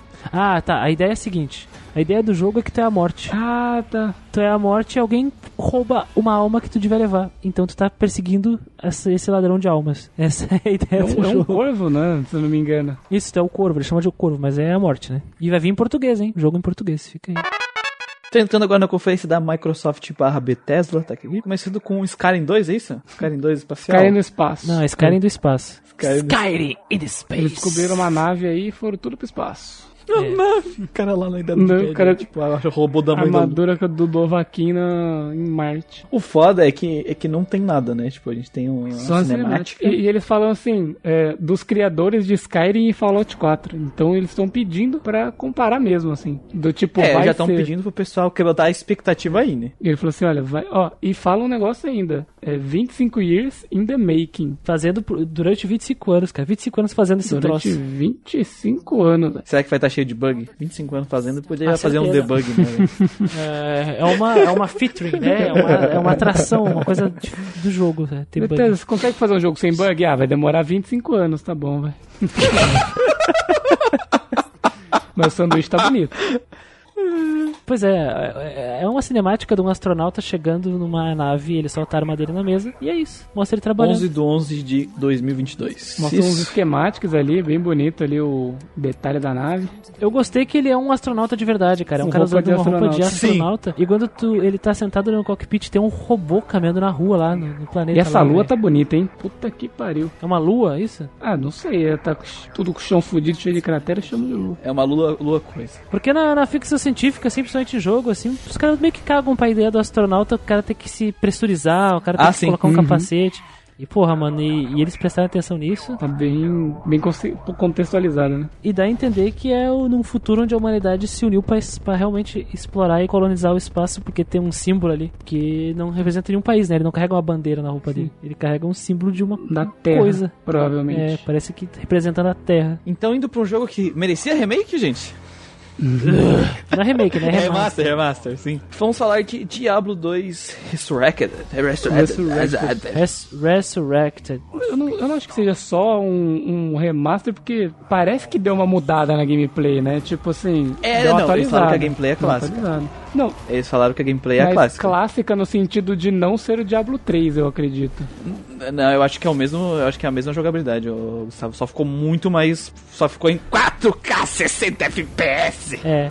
40k e 80 É, eles FPS. mudaram, eles mudaram todos os, os modelos e todas as texturas é nova, Sim, né? Tudo, Tudo, novo. tudo novo. Tudo novo, mas é pelo que eu tô, pelo que eu vi, cara, É, tipo, assim, tipo- é que tá mais suave, tá mais bonito, mas pra mim é o mesmo mesma jogabilidade, não deixaram. Eu acho que essa que é a ideia. Vai continuar com os mesmos problemas. A jogabilidade, jogabilidade mesmo é a mesma, só que o parece que o efeito das magias, não efeito visual, mas tipo, o, sei lá, a- as skills foram foram atualizadas, né? Você imagina, Christian, teu tornado dando volta agora nessa com essa Nossa, com essa errando visual, o alvo. com esse visual um pouco foda. Tu sabe que o. Por que, que o pessoal acaba tendo a impressão que é um jogo diferente? É. Por causa da, da iluminação. Sim. Porque se tu pegar o Diablo original, eles até mostram no trailer. A iluminação ela é estática, né? Ela permanece no cenário e tal. E agora, meu querido, tá do caralho. Tá bonito, tá bonito. Eu acho legal no trailer a, fa- a fala, né? O senhor do R dos RPGs de ação. É, a gente não, a gente não pode tirar a coroa do- de, de quem trabalhou nisso. Sim, né? né? Aí, aí, ou aí não. em seguida, né? Será ressuscitado. é muito bom, velho. E, e tem uma e tem um framezinho do diabão em pé aqui. Só falta. Tinha que ter Tinha de que ter ele quatro, correndo, tinha que ter ele quatro. correndo. Sim. Caralho, essa magia de Tinha até gelo. o wife ali, boss wife lá. Olha, olha, cara, assim, ó, por mais que ele tenha seus defeitos e eu tenha me desentendido com ele, eu reconheço que é um jogo importantíssimo Ah, e com certeza. né? E é do caralho ver ele. Aí que tá. Eu acho que a gente- Remaster por si só não é zoado. Porque eles trouxeram um jogo sem mexer na gameplay. Espero que sim, por favor, não mexam. Eu acho que eles vão mexer no sentido tipo, de reequilibrar, sabe? Talvez as classes, pra não ficar as classes tão inúteis comparado com as outras. Esse tipo de coisa eu acho que eles vão fazer. Tipo o druida não ser um cocô. Dá, uma mexida também no cenário, né? Tipo assim, ah, achou mal distribuído no primeiro capítulo os altares, as coisinhas, talvez isso eles possam É. dar uma mexida no- nesse sentido. Ah, isso é da hora, isso é legal, isso é legal. Dia 23 do 9 desse ano, logo Logo, logo, logo, velho. Jogar nós tudo. Jogar nós tudo. Sim. É, é que eu não sei É, quanto vai pro- sair, né? Não sei Cinco, se- cinco mil Eu reais. acho que esse vai ser jogo Tá, tá, cara tá, tá de jogo cara, hein? Blizzard ainda, É, Blizzard, vai sair 200 conto fácil esse jogo. Vai ser pra PC, Xbox Series X, S, Xbox One, PS5, PS4 e Nintendo Switch. Cento- que legal. 179,90. Ah, 180 reais. não, assim, ó. A não ser que os os padrinhos queiram muito ver a gente jogando no multiplayer, isso aqui, ou jogar com a gente, mano. É, isso Ó, aí vai ser 180 difícil. cara. reais e Ô, a, e Blizzard, a- manda pra nós. Só escuta o nosso podcast. É, escuta o nosso podcast de Diablo lá. 180, 180 reais e a Prime Evil Collection 280 reais. Vocês botam confiança aí nesse remaster, fica o desafio aí, né? Porque se a gente jogar o remaster e dizer que é muito melhor que o original, é porque fizeram um bom É, trabalho é. aí, ó. Fica aí, Blizzard, fica a dica aí, ó. É, Blizzard, por favor, Piscadinha. nos envie umas chaves aí, por favor. Pra gente poder fazer um podcast aí sobre o Resurrect, pra ver se realmente melhorou. Manda e-mail lá pra Blizzard, ouvintes. Esse Prime Evil Collection, tipo, não muda nada o jogo do Diablo 2, porque ele vem com Diablo 3 e as DLCs do Diablo 3 e é isso, é isso, várias coisas de Diablo 3 só. Então, se você não tem o É 3, tipo, tu não tem o Diablo pegar. 3, tu pode pegar o 2 e o 3 junto. É, Isso. é A tipo outra isso, é. coleção especial. Envie e-mail pra Blizzard, por favor, digam pra gente receber umas Isso. chaves aí do jogo maneiro. Porque nós merecemos, essa princesa merece. Essa, isso. E agora ele tem o, o, o personagem da capa do jogo com a porra do buraco na testa, que era o que faltava antes em Diablo. Muito obrigado por consertar isso, Blizzard. Obrigado. E, e é legal que tem o, o- um tre- um- uma mini cutscenezinha ali, né? Das que ter no jogo. E o, o Márcio tá bonitão. o, Mar, o Márcio tá bonitão. O Márcio. Marcão ali. Agora entrando para o próximo joguinho aqui na- da Microsoft, a, o Elden Chronicle para Na 2023. conferência da Microsoft. Isso, na conferência. Isso. Não da Microsoft. Que é o nosso querido Suicoden de novo, novamente. Ficou em 6 esse, Isso, né? o Suicoden 6. Esse, o trailer não adiciona muita coisa a mais do que a gente tinha, né? Sim. Tirando umas cenas, uma personagem com ceninhas de anime ali, né? que ela Pois vem é. correndinho e bate no cara e o cara sai voando. Isso. O resto é o que a gente já tinha sobre o Elden Chronicles. né? Eles mostram uma luta diferente, que é uma luta numa, no meio de uma ponte, né? Uma ponte natural de pedra, que mostra que tem personagens atacando dali e tem um arqueiro que tá na puta que pariu, que ele dá uma flechada lá no, no inimigo. Alguns outros character design de outros personagens que a gente não tinha antes. Isso. O trailer naquele mostrando gameplay no estilo Octopath Traveler, né? E na verdade eles mostraram basicamente nas batalhas, não a batalha acontecendo de As verdade, mas as cinemáticas dos efeitos É, é. acontecendo. É isso. Que, que deixa o pessoal hypado. que tá muito né? bonito, mas a gente não sabe como que é o ataque base do jogo é, até agora. A gente, A gente não sabe como é que é a gameplay do É. jogo até É, agora. a gente né? não sabe como é que é gameplay. Mas eu espero que seja que nem o Suicoden clássico, né? Ah, a gente teve problemas com a, com a forma narrativa do, da game do Suicoden, mais, mas a, a gameplay do Suicoden era É legal, legal. né? Sim, e é bonita. E aí vai ter também junto um, um Binner Up, né? pra- É que vai sair também um. Eles vão lançar um spin-off. É que assim, como eles. Como eles. Eles adiaram. Não vão cumprir o que prometeram. Eles não vão cumprir o que prometeram É, e eles adiaram. adiaram pra 2023, então pra compensar, eles vão lançar um spin-off aí. E o The Chronicles Rising chama. Que ele só mostrou, eles, eles mostraram 5 segundos, né? Vai ser o Odin Sphere do, do, do Suicoden, assim. Dando um combo e acabou. Sphere do Suicoden. Porque, olha, cara, vou ser bem sincero pra vocês. Hum. Os caras, eles adiaram porque eles precisavam adiar. Isso. Porque tem que desenvolver o jogo. E como a comunidade de, de, de, de jogadores e apoiadores é tóxica, vamos ser sinceros, é, tóxica. É tóxico. Se os caras, se os, se os caras falar, adiamos, os caras vão, sei lá, xingar e vão, sei lá, não querer mais apoiar, entendeu? Então, só que, só que, só que o resultado é pior, porque o que, que o pessoal da equipe do Elden Chronicles falou? Vamos pegar parte desse orçamento que a gente ganhou com o apoio dos caras e vamos fazer esse jogo aqui que provavelmente não é nada perto do Elden Chronicles, vão gastar dinheiro só pra filho da puta... Filho da puta, fica feliz, fica feliz. Não, não fica brabo, porque vai ser adiado. Todos os sprites desse, desse, desse esse jogo secundário aí, eles vão pegar do, do Yuden, né? Tudo, tudo. Eu não sei, cara, porque. O que, não sei, o que eles puder pegar, eles vão pegar, sabe? Reaproveitar, sabe? Eles não vão fazer, eu acho que o jogo 100% do zero, não. A gente só viu um cara batendo no Durante bicho. cinco isso aí. segundos. Então, mas é, pra mim tem muito cara da- do sprite do jogo mesmo, Mas, mas o foda é que assim, o foda é que eles vão ter que perder tempo fazendo essa porra. Não, com Animando, certeza. Animando, Eu, mano. eu, que, que, que nem eu falei pra vocês, eu, né, se eu- como doador e tal, o cara que se eu tivesse doado, pra mim é, mano, se tiver que adiar o jogo pro jogo sair decente, é adia Adia, por favor. Então, o próximo jogo aqui da conferência da Microsoft, a gente tem o The Ascent, é isso?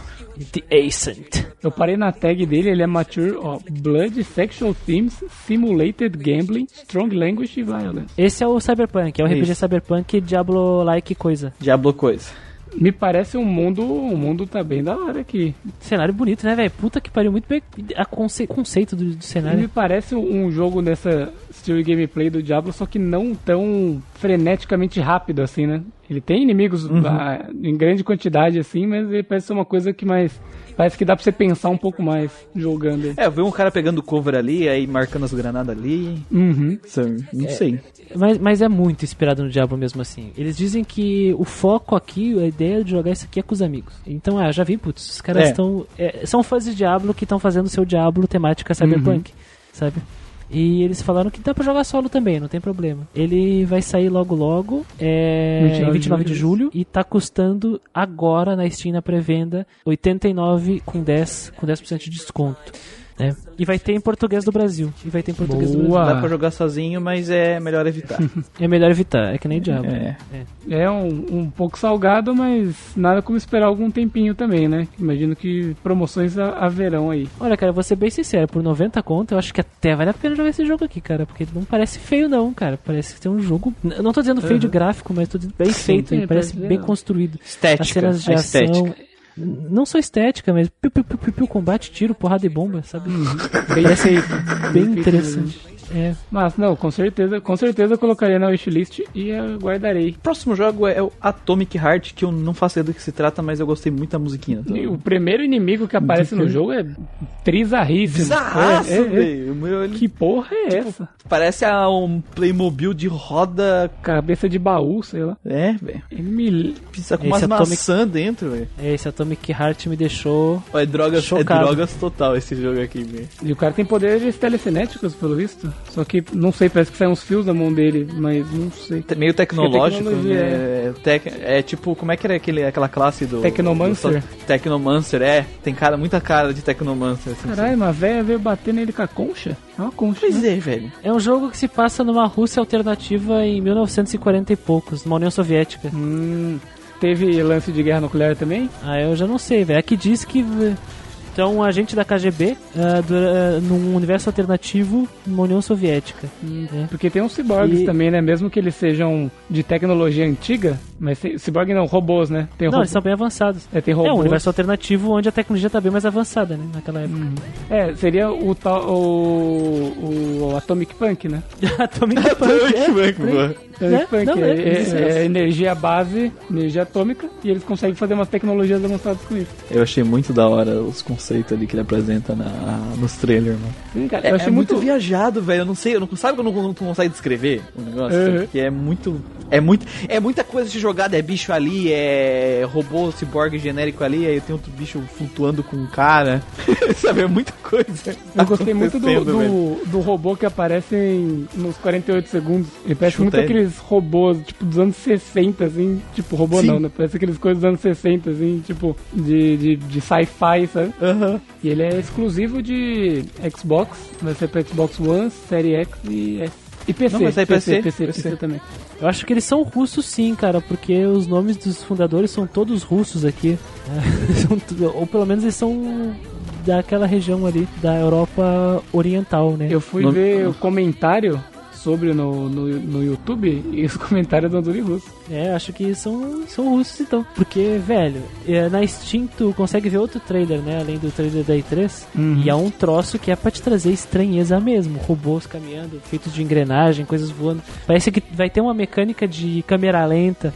Porque a gameplay é de tiro, né? Em primeira Sim. pessoa. Uhum. Cara, eu achei muito. É muito bizarro. É, eu acho que essa estranheza aí é, e negócio, o fato de ser Rússia, velho. Mano, o que, que é vai essas galinhas? Flutuando, né? Galinha flutuando. Galinha flutuando, caralho, meu. Até esse ano eu não sabia que a gente precisava tanto de jogos russos, velho. É Sim. verdade. Porque, mano, Precisamos os muito de caca, jogos. o nível da crunch é outra. Isso que é o foda da É gente outra expandir, cabeça, a, a- da gente expandir a, a, a indústria pra, pra outros países, né? de- Dar essa oportunidade de outros países trazerem esse, o desenvolvimento de jogos, né? É isso, né, cara? É outras visões, é outras coisas. né? Perspectivas completamente É. diferentes de mundo, velho. É, muito, e- muito massa, É, então, e isso que é legal, por exemplo, até quando a gente vê um jogo brasileiro, você vê muitas das coisas nossas nos jogos, né? Os russos também devem estar imprimindo muito das coisas, das piras deles nesses jogos, né? Com certeza. E vamos ser, e vamos ser muito sinceros, velho. Quem não queria ser um agente da KGB num futuro alternativo de, de 1945 com tecnologia super avançada enquanto tu ouve música pop russa? Sonho, né? Eu jamais imaginaria, mas eu descobri que é um dos meus sonhos. Descobri né? hoje, agora. É. Acabei de descobrir e quero muito. Caralho, tem um robô de bigode muito bizarro. E não tem data ainda, né, cara? Não, Essa é a parte triste. Mano, ele parece um manequim, velho. Sai daqui. Sim. Só que tem feios. Não, não tem. Vamos pro próximo, vamos pro próximo. Música pop russa. Não vai ficar velho. pra sempre, né? Você É, vai ficar pra tô- sempre é- aqui olhando cada coisa que eu- bizarra que aparece Pô, nesse trailer. E, e tem uma máquina que parece muito aquelas do Matrix, cara. Sim. Caralho, dando tiro, nossa. É, Realmente é. o hype é real com a gente com esse jogo. hype é real, é. O hype, é vem Por da onde a favor, gente menos espera. Por favor, mande, mande shot essa, essa, essa empresa aí que, que fez o jogo, por favor, mande a chave do jogo pra gente quando tiver, pelo amor de Santo Cristo. Por favor. Entrando agora no melhor trailer cinemático de todos os tempos. The Other Worlds 2. The Outer Worlds, os caras que admitem que não tem nada pra mostrar no trailer, na narração do trailer. É muito bom esse trailer, cara. Porque é o cara narrando literalmente o que tá acontecendo na tela. Só que com sarcasmo, né? Colocando sarcasmo nas coisas, tipo, ah, Agora, e agora mostramos que temos bastante vegetação, então o mundo parece ser bem grande pra você explorar. De repente, pessoas correndo, um slow motion por nenhum motivo aparente. Do que elas estão correndo, ninguém sabe. Agora, pff, uou, eles voam, que legal. Agora, uou, fazendo esse barulho grande pra você achar que vai acontecer alguma coisa. É umas coisas assim que os caras vão falando, né? Mostrando o mundo. E agora mostramos o nosso herói, mas apenas a silhueta, pois os desenvolvedores ainda não terminaram seu design, ou a história do jogo, ou nenhuma gameplay que seja mostrável ainda. Mas temos uma coisa apenas que eles terminaram, que é o título do jogo. The Outer Worlds Alô. 2, tá ligado? Terminamos o título, os caras colocaram dois na frente. Eles simplesmente incorporaram o conceito de trailer literal, né? Eles literalizaram o trailer e aí, ao, ao invés de gerar aquela emoção negativa de cadê a gameplay que todo mundo fica, acabou gerando o contrário. Uma empatia pelos desenvolvedores. Então, inteligente. É tipo aquele é, hon- Honest Game Trailer, né? Isso. É isso. Nossa, é muito honest game trailer, velho. Exatamente isso. Mas pra quem não conhece o The Outer Worlds, ele é um, um RPG de tiro em primeira pessoa também. E, mas ele é daquele conceito tipo faroeste espacial, sabe? Uhum. Então ele tem essa coisa Ah, tipo tecnológica, mas não é tecnológica de tipo você vê de coisa sci-fi, sabe? Não, é aquela coisa mais aquela tecnologia mais suja, sabe? Mais precária. É bem legal, cara. Eu não tive a oportunidade de jogar ele ainda porque ele ainda está com um valor meio alto, mas eu gostaria muito. Tá na minha wishlist aí, jogarei um e quero jogar o dois também. Tem data, né? O, teu, o, o The Other Worlds 2, não tem? Não, acho que não. Os caras não tem gameplay, os caras já não tem tem nada. nada. Não tem nada. Eles velho. não têm nada. É, Tem não, acho nada, que não tem data não. absolutamente nada, velho. Mas eu acho que provavelmente vai sair pra PC e Xbox. Xbox P- e é Playstation, isso. só que eu não sei qual versão, né? Se, se vai ser pro 4 e 5 ou só pros últimos. Olha só, vai ser lançado só pra Series X e S e PC. Olha só. Aí vai chegar no Game Pass no dia 1, No velho. dia 1. Ah, esqueci de comentar uma coisa que eu tinha notado. O Euden Chronicles também vai chegar no Game Pass no dia 1. Verdade. É, isso, isso aí vai chamar a atenção de uma galera, né, cara? Próximo jogo da noite a gente tem uma expansão gratuita aí pro Fallout 76. E é isso aí, próximo. Sim. É, a gente gostaria Próximo. de comentar porque é gratuito, né? Então, jogadores de Fallout 76, olha só que legal. Vocês têm uma expansão É isso aí. aí com mais armas e mais power, Armaduras. power suits. Steel Rain. Rain. Steel Rain é reino de aço. Não vão ser duas expansões? Lembro que iam ser duas, uma gratuita e outra paga. Eu acho que coisa a assim. paga é o, é o Fallout em Londres, né? Fallout London. Que eu nunca vi nenhuma história de pós-apocalíptico acontecendo em Londres. Bom, tem o Zumbi U, né? Que, que acontece em Londres, Ah, que é verdade. apocalipse de zumbi. A gente não joga. Jogou Fallout 76? Algum de vocês jogou? Não, não, eu joguei o Fallout 4. 76 é o, é o online que saiu tudo fudido. Não cheguei a jogar, não. Eu vi, eu vi muita crítica negativa que agora, sabe aquele jogo que tipo No Man's Sky, que agora ele tá jogável? É tipo isso. Eu ia dizer exatamente isso, velho. É, Tá saindo coisa até agora, né? Tá, tá sendo atualização até agora? Próximo, Ubisoft. Só que só tem um RPGzinho pra nós, que é aquela combinação do Mario plus Rabbids. O primeiro é o Kindle Battle de 2000, não, 2017. É, faz um tempo já que saiu, hein? E jogo, basicamente, aí, um jogo de RPG tático de Mario e Rabbids.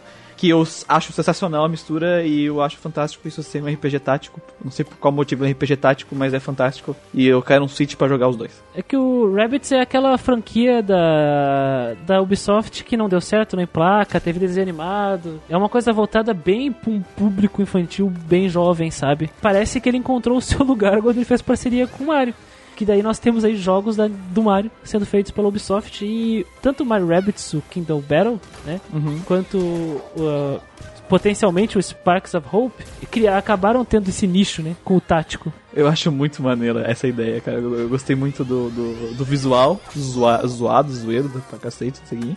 Dos bichos vestidos, do bicho, dos bichos vestidos de personagem do Mario. É, ironizando pô, ah, o Mario, né? Ironizando o Mario, eu acho É um muito tático diferentoso, né? Esse aqui, nesse aqui, eu não lembro o primeiro, Mario Rabbids, mas esse aqui tu, tipo, tu se mexe, o teu turno, tu se mexe ali naquele, naquele espaço que o personagem consegue se mover, né? É, é, no caso, nenhum de nós jogou nenhum Mario Rabbids. Isso. Então, É. Mas se eu não me engano, deixa eu até conferir aqui, mas o outro, se eu não me engano, ele era tático, ele era tático grid, né, se eu não me engano. Tipo, tem os quadrados quando tu ativa as habilidades. Tem um grid, só que ele tá invisível, entendeu? Ele fica visível quando tu ativa as habilidades, tá? É, Mas o que eu, tô, que eu tô vendo aqui do Kindle, ele é meio XCOM, sabe? Tipo, É. chega o teu turno, tu pode mover o personagem pra um ponto e atirar. E esse outro aqui, o novo, né? Tu move o personagem meio livremente e vai batendo nos inimigos, tá? Na... É diferente. Mas eu achei muito massa também, cara. E é, é muito da hora, cara, o. O Mario Rabbids original, o Kingdom Battle, ele trazia algumas coisas da hora, assim, interações divertidas, né? Eu nunca joguei, mas eu, eu tenho um amigo que tem esse jogo e eu já vi ele jogando isso e é muito engraçado. E é uma, game, é uma gameplay engajante, cara. Engajante de verdade. Quando eu comprar um Switch, eu vou ser um dos três fãs desse jogo. Ah, cara, eu, eu, eu vou comprar o Switch esse ano ainda. Eu vou acabar comprando, cara, porque é o caso de um jogo que a gente vai falar mais pra frente. Ah, então eu, então eu não preciso comprar, eu vou lá no Christian. É, vem me visitar. Caraca, você Pra me ver pra jogar jogar. o Switch, né? Cu. pra, me, pra me ver jogar. pra me ver jogar. É, Pra me ver jogar. Ver ao vivo, né? Ver ao vivo.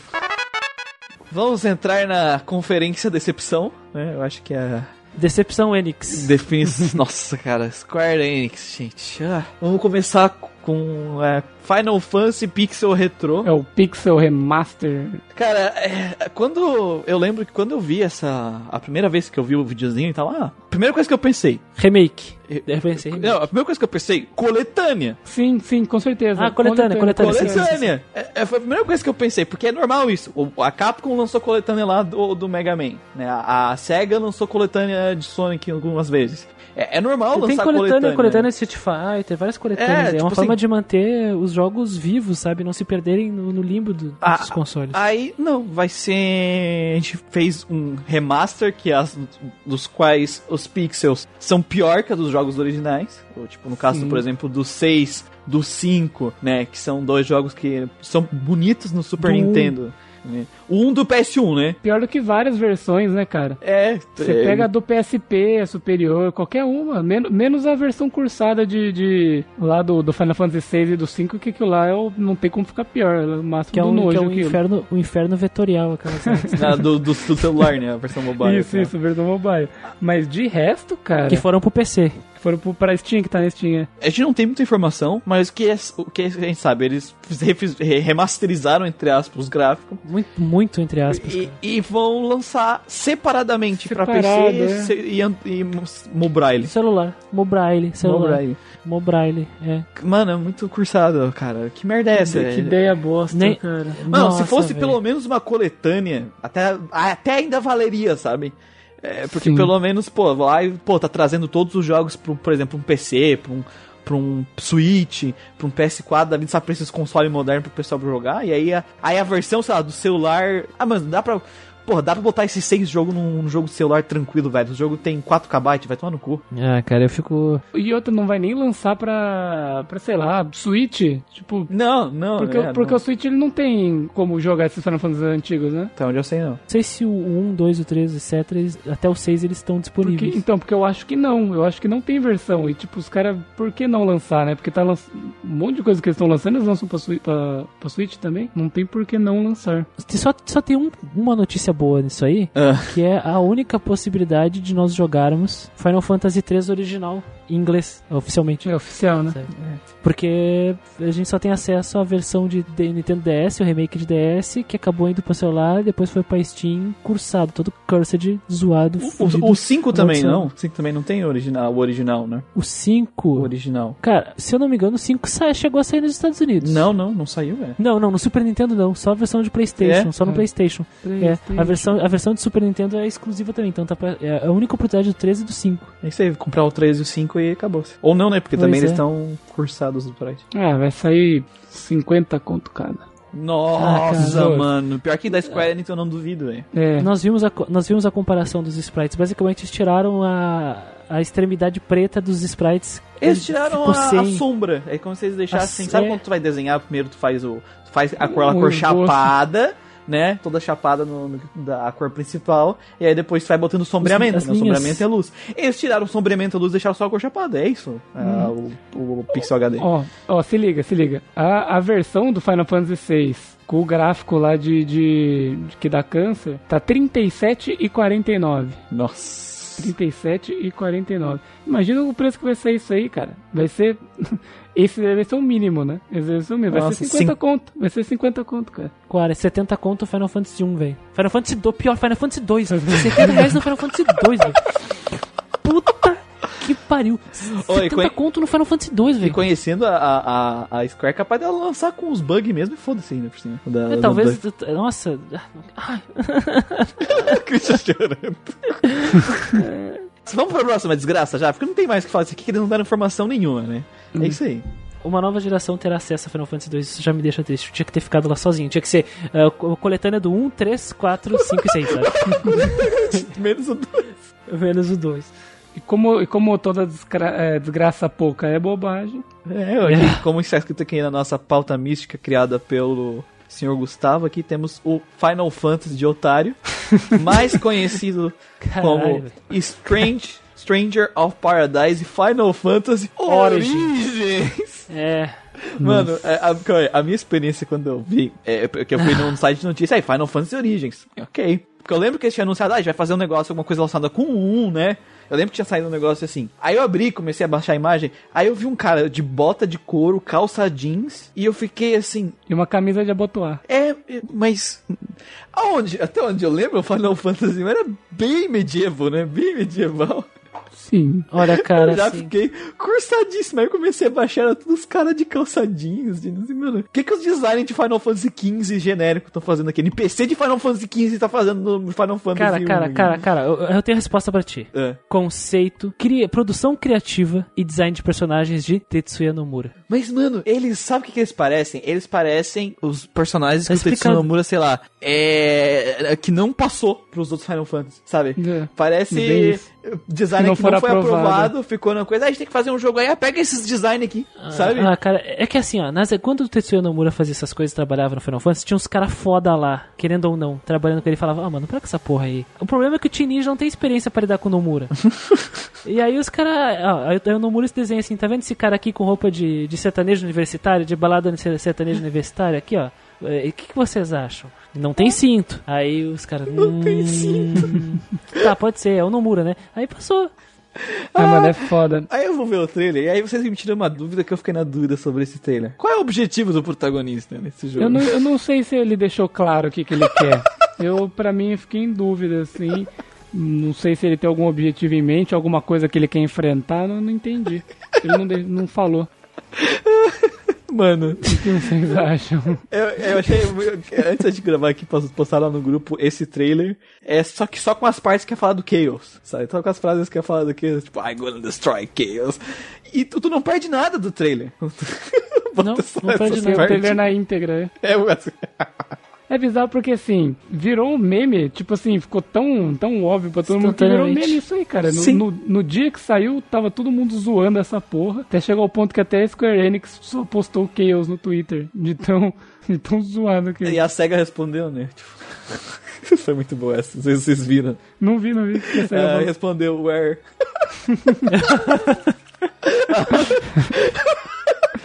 Ai, Chatinho do Sonic, ai. sabe?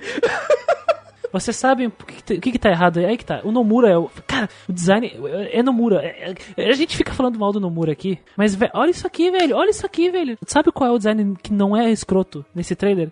O do Garland. Sabe por quê? Porque é do Final Fantasy 1 original. Não mudaram, não é do Nomura. Por isso que é bom. Mas o Nomura fez. Esses personagens fez de qualquer jeito, cara. Ele tocou foda-se aqui, velho. É re- tudo reaproveitado, velho. Eu tô com o trailer travado em 1 minuto e 35. Se É. quiserem até lá, que tá bem na cara do protagonista. Eu já vi gente Sim. teorizando que ah, o personagem principal desse jogo é, é, é, cri- é criação. Você vai poder criar o seu personagem. Tão genérico que esse filho de uma puta é, Sim. sabe? Não, e as roupas, porque vocês vê nos trailers, tipo assim, as roupas deles são mega genéricas, só que se vê nos trailers, a roupa é. Quanto tempo mesmo, Gustavo? 1,50. 1,35 que tá na cara dele. É só o É, rosto sim, dele. é, o pessoal até fez meme de, de cara que usa droga, tá ligado? Que horror. Porque. Cara, assim, os personagens, eles são mega genéricos, sabe? Mas o- Zero personalidade no character design. Os character design quando, quando, zero. ó, pra deixar claro, quando falamos genéricos, eu- nós nos referimos a um design, a um conceito de personagens que não apresenta diferencial. É uma Isso. coisa comum, é uma coisa mundana, é uma coisa cotidiana. Agora algum, algum, algum bobo deve nos mandar e-mail dizendo: Ai, Cris, mas aquele cara tem uma ombreira de metal. Beleza! O Nomura deve ter desenhado o cara com uma roupa de, de balada sertaneja universitária e colocado uma, uma manopla pra tentar trazer a fantasia aí. Por que tu acha que ele, o, o protagonista, que é tão, tão, tão genérico, tão genérico, ele não tem nenhuma manopla, nenhum, nenhum, nenhuma ah, ombreira, nem nada, porque ele tem uma puta de, um- de uma Buster Sword nas costas, velho. Ele não precisa de mais nada pra te mostrar que ele, nossa, ele é Final Fantasy. Não, então tudo é muito genérico. O, o, o- tu, tu tem- um baixinho de cabelo rosa, que tem um topetinho, e tu tem um cara enorme, um armário, o, ne- o, negro ali do, do bigodinho, que Uhum. tem um, um dread, né? Um preso, assim, tipo, um cabelo preso ali atrás. A roupa por debaixo deles, velho, é normal. Ele só tem, tipo, uns adereços em cima. É, parece cosplay de armário, cara. Mas os parceiros dele estão muito melhor que ele, mesmo assim, cara. Mesmo assim. Totalmente. Mas, ah, mas ainda é terrível. É que muda essa Sim. roupa, tá? Ele vai mudar de roupinha. Quando troca a armadura, ele troca de roupinha. Porque eles lançaram o character design separado deles e todos os três estão com roupa sertanejo universitário. Mas por algum motivo, nas cutscenes tá do padrão. trailer, dos cutscenes do trailer, Eles estão com a roupa básica. é. ele tá com a roupa básica. Sabe? Mas, tipo assim, mano, por que a roupa básica dele não pode ser uma armadura massa? Vamos pegar, por exemplo, o Shin Megami Tensei 4. Shin Megami Tensei 4 é um jogo que, eu, fi- que é um dos jogos que eu fico puto, que muda a roupinha. Porque eu acho o character design do protagonista do. Uniforme do- de samurai. muito foda já. Mas beleza, troca a roupinha. O, o Xenoblade aqui, que eu tô jogando agora, troca a roupinha, só que é umas, ar- umas armaduras pensadas, sabe? Tipo, a- o personagem tem um character design inicial, que transmite bem a personalidade dele, que não é não, não torna aquele personagem genérico, e aí troca a roupinha pra outras roupinhas maneiras, armaduras, casacos e, e várias outras coisas. E aqui, cara, começa ultra genérico, foge totalmente do tema Final Fantasy 1, já começa por aí, né? E aí quando aparece o Garland, Quando aparece o Garland, tu vê o, o- o contraste, velho. Sim, com- com- completamente. De um character design bem feito, né? Sim, velho. Um vilão de verdade, o Garland, velho, com essa aparência dele. Sim, eu, eu ia até falar assim, eu ia trazer uma, uma referência aqui. É, talvez os senhores torçam o nariz, mas geralmente é assim. Quando você vai jogar um MMO e vai escolher as suas classes, Sim. Eles estão com uma armadura assim, não é a mais foda de todas, mas é uma mediana. Tipo, ah, uma armadura de um cara level 30, quando Aham. você vai escolher. É quando você escolhe o seu personagem e, tipo, monta ele bonitinho e dá play, mostra automaticamente ele pff, aparecendo com uma, com uma roupa desse desgraçado aí. Uma Isso. camiseta, uma calça simples, sabe? Porra. E ainda entrando nessa questão do character design, sabe? é, o protagonista não mostrou personalidade nenhuma, porque tudo que ele falou, I gonna kill Chaos, I Chaos, crush you. crush you, oh, Chaos. É, aí o, O, o, o negro também, ele falou, acho que uma frase no trailer inteiro, né? Que tipo, uh, você acha que o Chaos vai estar aqui? Foi essa frase dele. É, e o outro, o outro já parece um, um, filho da puta socável. Tu tem vontade de dar um soco na boca do outro. Ah, porque nós somos os heróis da luz. Já começa errado pra ele. A profecia. Os da, dos heróis da luz da profecia. Nossa, velho. É, é debochado. Já fico puto com uma coisa dessa. Já. Ah, como assim, herói da luz, velho? Os heróis lendários do Final Fantasy 1. Como é que esses caras. Eles são os heróis lendários. Aqueles mesmos heróis do Final Fantasy 1. Não pode ser, velho. E, e é aquele tipo de coisa que você olha pro jogo e fala assim, tá, e aí? O Garland tá no Final Fantasy 1. Esses caras aí nunca foram vistos na face da Terra. Que Nem mencionados. Nem mencionados. Cara, muito provavelmente vai jogar um jogo pra no final ou ter uma dimensão paralela ou você perder.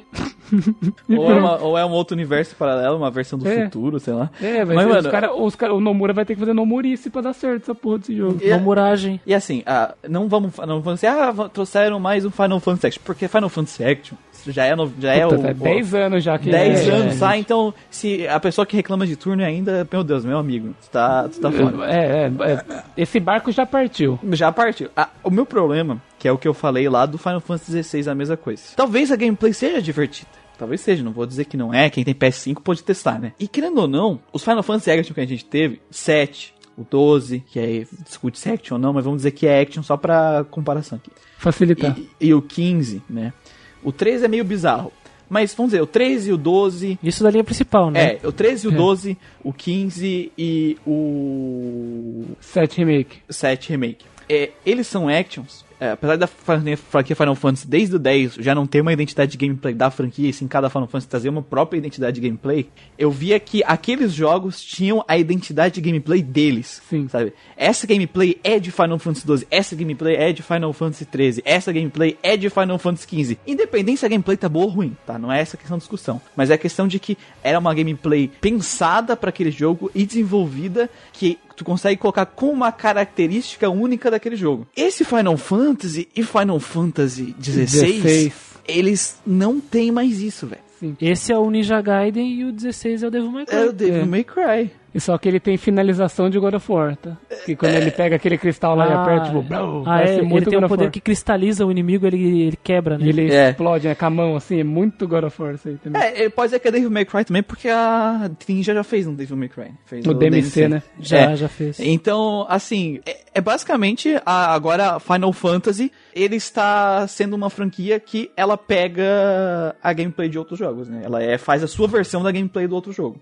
Eu tô esperando o Final Fantasy Dark Souls. É isso, é. Souls coisas. É, esse aqui, o pessoal tinha estipulado que ia ser Dark Souls. Pela, pelo trailer não tem nada de Souls aqui. Pelo não, amor de Deus. Nada, nada, nada, nada, nada. O engraçado é que esse trailer, até antes de chegar no, no Garland, por exemplo, é, é aquele exercício que eu falo. Faz o seguinte, tira o título de Final Fantasy do, do jogo. Mostra o trailer sem título nenhum. E antes de chegar no Garland, porque ele é uma pessoa muito. Ele é icônico. Né? Muito né? icônico. Cara, você nunca, nunca ia falar que são Final Fantasy. Nunca. Nunca, nunca, cara. Não, mano, é aquilo. Final Fantasy XV é aquela coisa, eu não gosto da gameplay dele, mas eu sinto que, tipo, eles tentaram fazer alguma coisa. Sim. Ah, ah, e eu consigo ver que assim, eu não joguei nenhum jogo de action depois que eu tivesse o dinamismo da gameplay do Final Fantasy XV. E o Final Fantasy VII Remake, ele tem um estilo um pouco mais hack and slash, né? Assim, Mas ele é bem único também. Cara. Só Sim. que a questão da ATB, a forma que eles botaram a ATB de ser um ataque especial que tu tem que esperar carregar e tu gasta e tu tem que usar, aí tu pensa do teu aliado, mas cara, que é o que realmente conta, né? É, que é o que realmente uhum. conta, que é a parte mais importante da gameplay do Final Fantasy VII Remake, que traz essa parte estratégica do RPG é, clássico, isso, cara. Dá essa individualidade pro jogo. É, eles, pra mim, eles viraram a chave totalmente pro hack and slash. E assim, não é um hack and slash que, por exemplo, eles estão fazendo um hack and slash muito próprio deles. Por exemplo, tem alguns jogos do Suda 60, eu esqueci o nome. Suda 51. Todo, Suda 51, isso. Tem uns hack and slash que os caras, tipo, é hack and slash, mas ele é, um, é a própria gameplay de hack and slash, sabe? Ele é, ele é original, né? Ele é, ele é original, original, sabe? Tu tem, tu tem os conceitos do hack and slash, só que com propriedades próprias do jogo que dá uma característica própria para ele. O que eles mostraram de gameplay aqui, para mim, a estrutura básica do hack, do hack and slash, com algumas aplicações, tipo, ah, ele vai trocar de arma, e cada arma vai ter seu combo. O que é muito parecido, por exemplo, com Nier Automata, que tem isso também, sabe? Tu troca a arma da 2B ela tem combos diferentes. No meio do combo, né? É, então assim, já era, já era um. O, pra mim, eu gosto do Nier Automata, mas ele é um hack and slash padrão, sabe? Uhum. Então, pra mim, Final Fantasy, ele tá. Tá cada vez mais perdendo sua originalidade, né? Porque ele sempre foi um jogo que tentou se reinventar. Indi- a sua individualidade. É, pro, pro, pro bem ou pro mal, ele sempre tentava se reinventar da sua maneira única. Isso. E agora ele tá se tornando cada vez mais genérico, tanto no visual quanto no gameplay. Eu não sei, cara. Tipo assim, claro, talvez. É, porque a gente só pode avaliar. Pelo amor de Deus, gente. A gente só pode avaliar o que tá no trailer. A gente não tá dizendo que o jogo vai ser horrível porque não tem nem como jogar o jogo. Mas, é, Mas, o, mas o- a gente pode criticar muito o conceito. É, o conceito. Porque assim, o trailer serve pra isso. Ele tá apresentando um conceito pra gente. A gente olha esse conceito. Olha, mas teu conceito aí tá uma bosta. Vê o que tu faz com isso aí. Um cocôzão. Ele tá um cocôzão. E a gente jogou, por exemplo, a gente pega na, na geração do Play 1 e a gente tinha isso, né? Jogos de ação da Square, tipo, o Musashi era, que a gente até falou. Independente se o jogo é perfeito, podia melhorar, enfim. O Musashi era um action platformer 3D, e tinha um monte de action platformer 3D no PlayStation que eu joguei, só que o, o Musashi, ele é um Musashi, sabe? Não tem outro Musashi. O Parasite Eve, o primeiro Parasite Eve, ele, é- ele, o pessoal brinca, que é a minha brincadeira que eu falei lá no podcast, queria que os clones de hoje em dia fossem assim. o, a Square naquela época queria fazer um Resident Evil, olha o Resident Evil da Square, como ele era diferente do Resident Evil. Agora eles querem fazer um Final Fantasy Devil May Cry, que é um Devil May Cry. É o Devil May Cry. É um Devil May Cry, é um Ninja Gaiden, sabe? E eu fico muito puto com um monte de coisa assim. E a gente consegue ver, só, só pelo, pela logo, né? Pelo nome do jogo. Não é Final Fantasy Stranger of Paradise, é Strange of Paradise Final Fantasy Origin, né? O Final Fantasy Origin é menor. É estranho, né? Verdade. Dá pra entender que eles vão querer comer. Ca- Cara, eu, eu, aí já tô profetizando, tá? É. Eu vou, aí eu tô. Eu, Profetize. eu tô- É o achismo. Eu tô achando que eles vão começar uma linha nova aqui. Uma É. linha nova de jogos. Então, eu, acho, o- eu acho que essa linha nova é, Stranger of a- Paradise. ainda, assim. ainda pode se conectar com o 7 Remake, que também abriu uma linha nova, né? Pode ser que eles façam uma zona do caralho, cara. Eu até no zap lá do, do Grinding Cash eu mandei o papo lá. Eu falei, ó, eu já, tá, já tava meio em tom de brincadeira, né? Mas já imaginou que esses são os heróis da luz de verdade do Final Fantasy 1. Eles não conseguem derrotar o Garland, eles perdem pro Garland, tá? De verdade. E aí acontece uma maldição fodida aí, e aí algum deles coloca um chapéu amarelo enorme e fica com o olho brilhando amarelo, pronto, primeiro Black Mage, sabe? E aí pronto, aí Nossa. remake do Final Fantasy 1, hack and slash agora, soltando magia, fogo, explodindo tudo. Sabe? Eu não duvido, eu não duvido, já que esse é o Origin, esse é pra acontecer. A história aconteceu antes do Final Fantasy 1. E, e- e o que, e o que deixa a gente mais puto é o fato dele, além dele ser um spin-off com todas as coisas amaldiçosas que a gente tá falando, eles querem cagar no, no que já foi, né? Cagar no que já tava funcionando, que era legal. Isso que é foda. É, e, é, e é legal que é a, a, a frase final, né? About the new vision for Final Fantasy. É. Nossa. Ah, muito, muito. é, Muito, muito, muito visionário mesmo, muito ousado. Vocês. muito ousado isso. Nossa, É, vamos ousar copiando a jogabilidade que ninguém vende. Isso é muito adulto. Vai sair pra PS5, PS4, Xbox Series X, S, One É, PC. PC. E já tem demo, né? Tem pro exclusivo PS5, porque provavelmente é onde eles estão fazendo o jogo, né? Infelizmente, nenhum de nós perdeu, Tem um vendeu um PS5. rim ou já vendeu no passado. Então, hoje não. Vem em 2022. Então fica aí essa tristeza pra 2022. Eu ainda não consigo, eu não consigo aceitar, velho. Como assim o Garland? Como assim Final Fantasy 1? Como esses caras podem ser os heróis da luz? Não faz Origem. sentido, velho.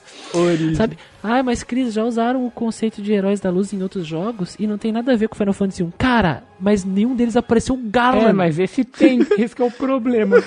É, o problema é que ele literalmente ele está linkando com coisas de Final Fantasy 1. Tanto que o nome é Origin, é uma história que aconteceu antes. O do caos, Final Fantasy 1. o caos, o, o Garland.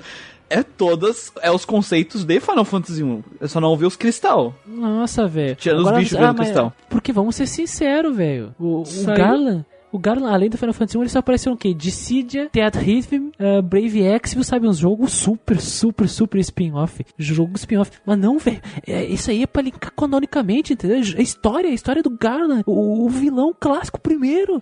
É, é, é, cara, eu tô, tô- tô- tô- eu já aceitei essa realidade mecânica de as coisas de gameplay, mas a, a, a da história, é, do, do, do mundo, a mitologia, eu não, eu não consigo, cara. É, é tocou, tocou um ponto que não devia ser tocado, o primeiro Final Fantasy. Deixar claro de novo, eu não tô dizendo que a gameplay vai ser ruim. Só tô querendo dizer que a gameplay não é originalíssima, né? não vai ser mais original que nem era Não, feito antes. o, o jogo poderia chamar Stranger in Paradise. Ponto. Isso. Acabou. Acabou. Nada de Final Stranger Fantasy. Nada Paradise. de O novo jogo da Square, Strange in Paradise. Pronto, isso. Esse é o Sim. jogo, olha só. Ah, eu ia olhar e falar, pô, interessante, hein? Legal da hora, hein? Legal, Legal. olha, vamos ver aí. Babylon's ver Fall, então? Bora. Bora. por favor. É do time do, do Nier, né? Esse, da galera do Nier, não? Confundindo. Platino Games, cara. Platino, Platino é, da Games. Platino, isso. Uhum. Platino Games. O que deu a entender, assim, é um multiplayer onde tu invoca arminhas. É isso, né? Lembra bastante o Nier, né? Ah, o gameplay ali. Eu lembro eles comentando que é um Nier simplificado pra facilitar o multiplayer, né? E aí tu vai invocar essas armas místicas das quais tu vai usar as habilidades dela. Tipo, vi um cara invocando os escudos pra proteger ele e o time deles. Martelo flutuante. É, Imagina martelo- que você meio que escolha uma classe, né? E Isso. todas elas funcionam através desse- dessas armas etéreas. Não sei. O Isso. invocamento dela é etéreo, pelo menos, parece. Tem um cara correndo com arcos flutuando na volta Sim. dele, velho. Sim. Isso mas, é muito legal. mas pelo jeito é aquele tipo de jogo, né? Multiplayer, que talvez dê pra jogar single player, mas melhor evitar. É melhor evitar. Tem que jogar. Ele vai sair pra. PC? Ah, deixa eu checar pra ti aqui, meu consagrado. É, aqui ó, PS4, Steam e PS5. Mas não tem nada na Steam Ah, ainda. não, não tem, não tem, não tem página na Steam. Deve sair com o preço de um Nier, né? É. Já vamos, já prepara o bolso aí. E a Platina, ah, cara, a Platinum Games é confiável, né? E aí raramente erram, mas tá É, aí. o foco deles é a gameplay, né? Essa gameplay deles. Sim. É action. Se Babylon's Fall não esperem nada de história, não tem nem cinemático o bagulho. Só mostra, só mostra as cidades assim de cima e boa. É, tem uma Os cinemáticazinha, mas eu acho que o Ah. foco é a gameplay mesmo. E é. E olha só, ela tem é, é, Se individualidade. divertir com os Né? amigos. A cinemáticazinha tem um, é um cara olhando os corpos mortos e tal, meio. O boss bugado, falando alguma coisa e os caras encarando com o cara de olho, peixe de olho morto ainda. Mas. É isso aí, é isso. Não tem muito o que comentar, né? Tem Não. que esperar sair pra falar. Parece legal, parece divertido jogar com, com, com os brother. Com os brode. Legenda Humana, ah, não teve nada. É, é Próximo. porque assim, é um remaster, ponto final. Eu já tinha anunciado antes, vai ser o mesmo jogo, remasterizado. E aí eles lançaram agora um trailerzinho, uma, tipo uma abertura, né? Animada, um CGzinho. Em anime. Em anime, quem quiser ver. Fica aí o link na descrição. Tá bonito, É mas. De resto, só logo. É, remaster ao valor, sei lá, de um jogo novo, talvez. Cara, se sair. Não, remaster, remaster vai ser tipo uma bagatela de 80 reais. 50, 50. É a comemoração ao aniversário de 30 anos da série Mana, né? Vai sair pra 24 de junho, então logo logo tá aí. Merece remake? Não, não merece. Esse é um jogo que os fãs do PS1 estão enchendo nosso saco pra gente fazer podcast. Só que na hora de votar, na votação Não eles não vota. votam. Aí não aparece. Olha, eu já tenho aqui, tem pré-order, tem pré-order. Ah, 159. Na Steam? Cala a boca. Que E é delícia. só remaster, né? Cala a boca! Cala a boca! Fuder, velho. Vai tomar no cu. Os caras parecem que é- estão brincando, né? E a brincadeira é tanta que eles nem, nem anunciaram pro PS5. É só PS4, PC e Switch, velho. É que o PS, o cara do PS5 vai olhar e falar, bom, acho que compensa eu guardar 150 a mais pra comprar um jogo de verdade. Os caras nem pra colocar um multiplayer online no jogo, velho. Nem pra fazer alguma coisinha que Caralho. realmente, tipo, não, real- realmente é algo. O jogo, Vale. o jogo antigamente não tinha, né? Então, Vamos sentar, eu imagino os caras conversando. Vamos sentar e pensar como a gente pode tirar dinheiro dos aqui, otários cooperativo que querem os jogos novos da série Mana. compartilhada e tem play, é, jogador versus jogador em tela dividida compartilhada. É, não é multiplayer online isso aqui, né? Ah, tem, O tem a- split, split screen em 2021. Remote. Tomar no cu, velho. É que é do jogo isso aqui, né? Isso aqui Depende é do do jogo. É, split do jogo original é. mesmo era assim. É quando os dois personagens estão muito próximos, a tela fica os dois na mesma tela. Não, ó, tem Remote Play Together aqui, ó. Se os dois tiver o jogo. Mas mesmo assim, cara, 100, 160 reais, Square. Vai tomar no teu cu, velho. Ó, a primeiro comentário no YouTube do trailer é Oh my god, this is my childhood. nostalgia. Ah, eu vou pagar 159 porque é nostalgia. Próximo jogo na nossa lista é o Nier Reincarnation, que vai ser um jogo main series de Nier pra mobile. É isso, é só isso que a gente sabe. É só isso que a gente sabe. O trailer não mostra mais nada. É isso. É, ele mostra a mina correndo, né? Correndo em vários, pra caralho, em vários lugares e só. É isso. E, e tem um pouquinho de gameplay, só que tá numa tela dividida com mais com nove telas. E que você vê uns ataques, mas você não sabe como que vai ser nada. Não tem cutscene, não tem nada. Diz que esse Nier Reincarnation é uma sequência mesmo do Automata, cara. Então, cara, por que, que o Yoko Taro tá seguindo os passos do, do, do Nomura de colocar jogo sequência, Sequência e em- canônico em mobile? Pelo, menos, o Yoko Taro já foi em entrevista dizer: Ah, mano, dando dinheiro eu tô fazendo. Que O cara arrombado. admitiu, né? O cara falou, sou, O cara não vem que nem. arrombado mesmo. o cara não vem que nem o Não, é porque aí a gente leva pra outros consoles, a gente adiciona outros conceitos, né? Que não dá. Tipo assim, ó. é- a gente realmente precisa fazer um jogo Kingdom Hearts Main Series de browser. Nossa, velho, que raiva, velho. Que raiva dessa, dessa gente. Eu, tô, eu, eu- vou sair com a pressão alta aqui. Pelo menos o Taro é sincero. Pela Pelo menos, palpitação, pelo né? menos ele é sincero. Ah, por que, que vai sair por coisa? Ah, porque dá dinheiro. Eu vou, eu vou fritar um bacon depois só pra passar mal. Depois dessa. Tá um bacon na testa, né? Pelo menos o cara não tá mentindo pra gente, a gente compra de otário. Vamos, vamos pelo menos aceitar isso. Pelo menos. Sinceridade, Sinceridade. sinceridade. Agora terminamos a Square indo pra PC Game Show, né? Teve muito jogo na PC Game Show, cara. E as coisas da hora aí. E começando o primeiro jogo da noite é o Arboria, Arbórea. Acho que é arbórea, é. que é um jogo, é um dungeon, dungeon crawler, Souls tipo. É, ele. Não, sei Não, se não, ele é- não é Souls coisa, não. É, tipo é o Souls Souls. coisa que não é Souls coisa que a gente fala que é Souls coisa, mas não é Souls tipo. Ele, ele é hack and slash Dungeons é. é ale- ale- não é aleatória? gerado Procedurais? proceduralmente. É. Ele é roguelike, Roguelike, né? isso. E ele é diferentão, tu é um troll, pelo que eu entendi. É tipo É. um monstro ali, eu é, não sei. é um eu monstro do aqui. pântano, talvez. É, monstro do pântano, quando fala isso, as pessoas imaginam uma criatura, mas. Você é um Yotun, guerreiro que desce até Dunar, uma terra em constante mutação. Ô, louco. Ô, que da hora quando tu morre E- e é teu, coisa- a tua, tua fada, o bicho que tá contigo, ele arranca tua cabeça fora, velho. E é legal desse jogo que ele é bem. tem um mundo dele muito próprio, assim, e todos eles são cheios de vegetações. Sim, muito singular, cara. Muito singular, é, tem tipo, ah, tem o pântanozão, a floresta, as coisas, tudo, como se pode perceber pelo nome, tudo bem, bem do, do reino vegetal, assim, né? Já está disponível, se não me engano. Ele, ele tá em acesso antecipado. E ele tem demo. Acesso antecipado, o preço cheio dele é R$ 37,99. É legal você ver aí, mano, preço acessível, cara. O jogo Acessível. parece legal e o preço acessível. E aí, aí, o conceito do jogo é que, que nem o Guido falou, um mundo cheio de pântano, planta, fungo, líquens pra todo lado. E as tuas armas, elas são simbióticas. Tu funde com o teu corpo, então cria um tentáculo, tu coloca no teu corpo asas, uns negócios bizarros assim, sabe? Que a gente, que a gente vê no trailer aí. Hum, Parece olha legal. só um jogo de ação com individualidade. Que legal. Ah, pois é, né? É possível, que loucura.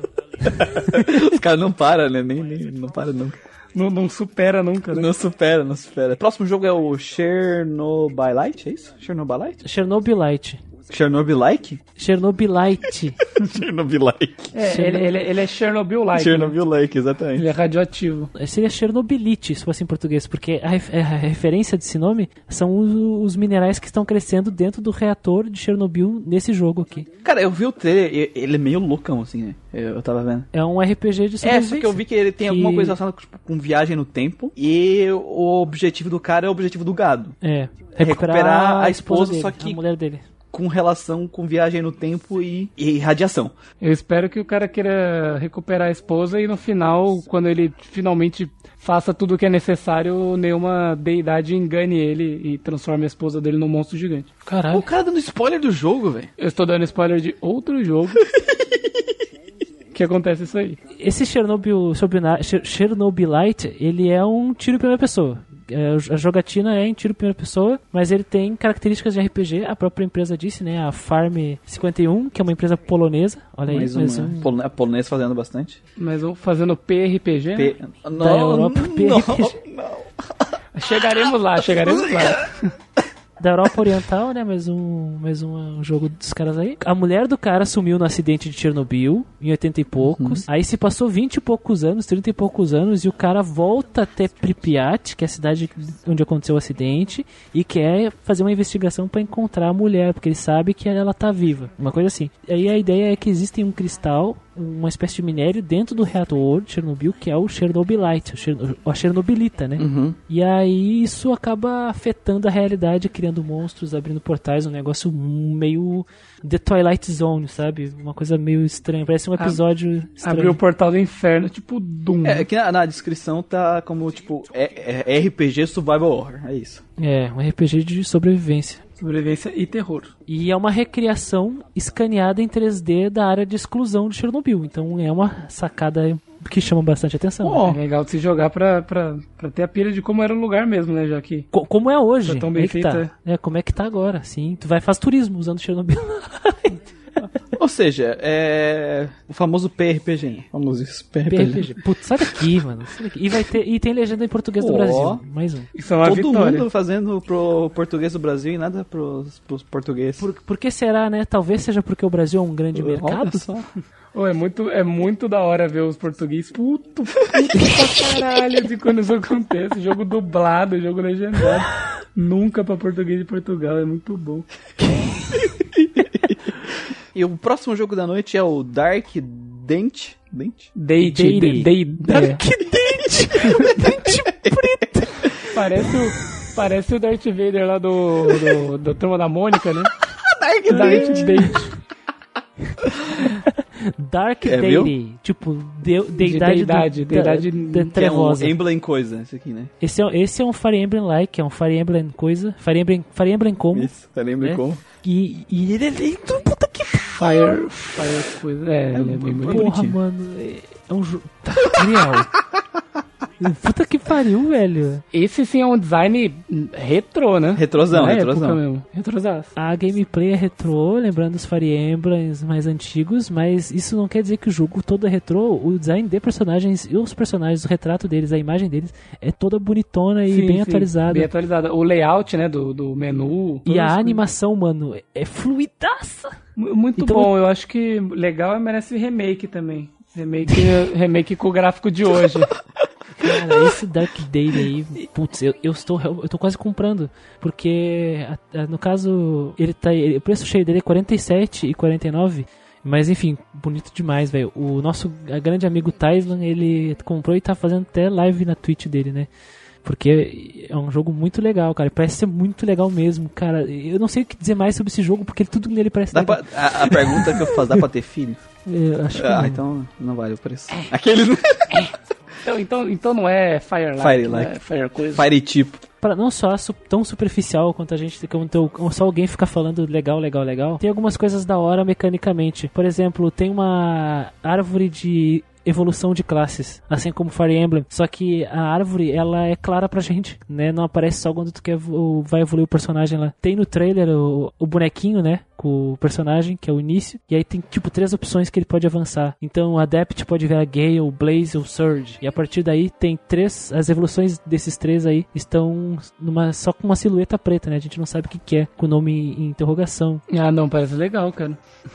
eu, tô, eu, é, eu tô vendo aqui a parte que você falou que realmente dá pra você ter uma noção do que o personagem vai ser no design e na, nos atributos já, né? Nos atributos e nas skills da próxima profissão dele. Aqui diz que tu pode ah, aprimorar as, tuas, as forças do, das tuas tropas, né? Eu, eu não sei como porque eu não joguei, eu só vi o como eu disse. Aqui são só pitacos, né? Nós não estamos analisando o jogo. É review de ver, review de Review ver. de, tra de trailer, de coisa. Ô, ô, Christian, Christian, eu não tô entendendo. Você tá falando que pra gente é, julgar o jogo a gente tem que jogar? Que absurdo, Né? que absurdo. A gente poder opinar, a gente tem que O jogar. Christian vem com uns absurdos assim do nada, às vezes. É, só com os cara. memes zoados, né, cara? Foi mal aí, pessoal. Fazer review só depois de jogar 100%, cara. Fazer todas as conquistas. Só depois de, de, de patinar. né? É, é, cadê a tua gamer tag, ô, Christian? E. Puta. Jogou no Easy?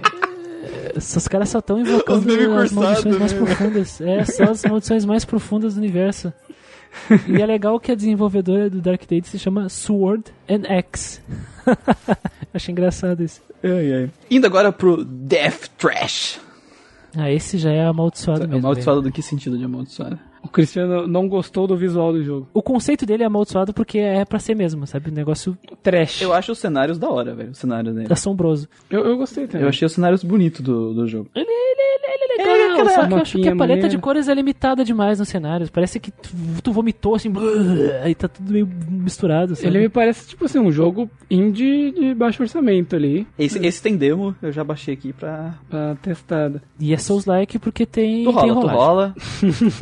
Tu- tu- Só faltou dar lock on pra ser Souls 100%. Fechar ali a mecânica. O Death Trash tem visão Isométrica, né? Ele é Uhum. todo pixola... Pixel pixelado. art. E ele tá em acesso antecipado na Steam. E ele vai ser lançado dia 5 de agosto e já tem demo na Steam. Eu não sei pra que plataformas ele vai sair. Deixa eu ver, não diz aqui. Acho que é só é na só Steam. Steam. Só Só Steam. Steam. Exclusivo Steam. pro. Outro CRPG, então. Nossa. A ideia é que existe um mundo pós-apocalíptico onde horrores cósmicos estão aí presentes e destruindo a humanidade. Destruíram, já, Já destruíram a destruíram humanidade, isso. mas eles estão aterrorizando a- o que restou da humanidade, né? Porque não bastava destruir, né? Uhum. É.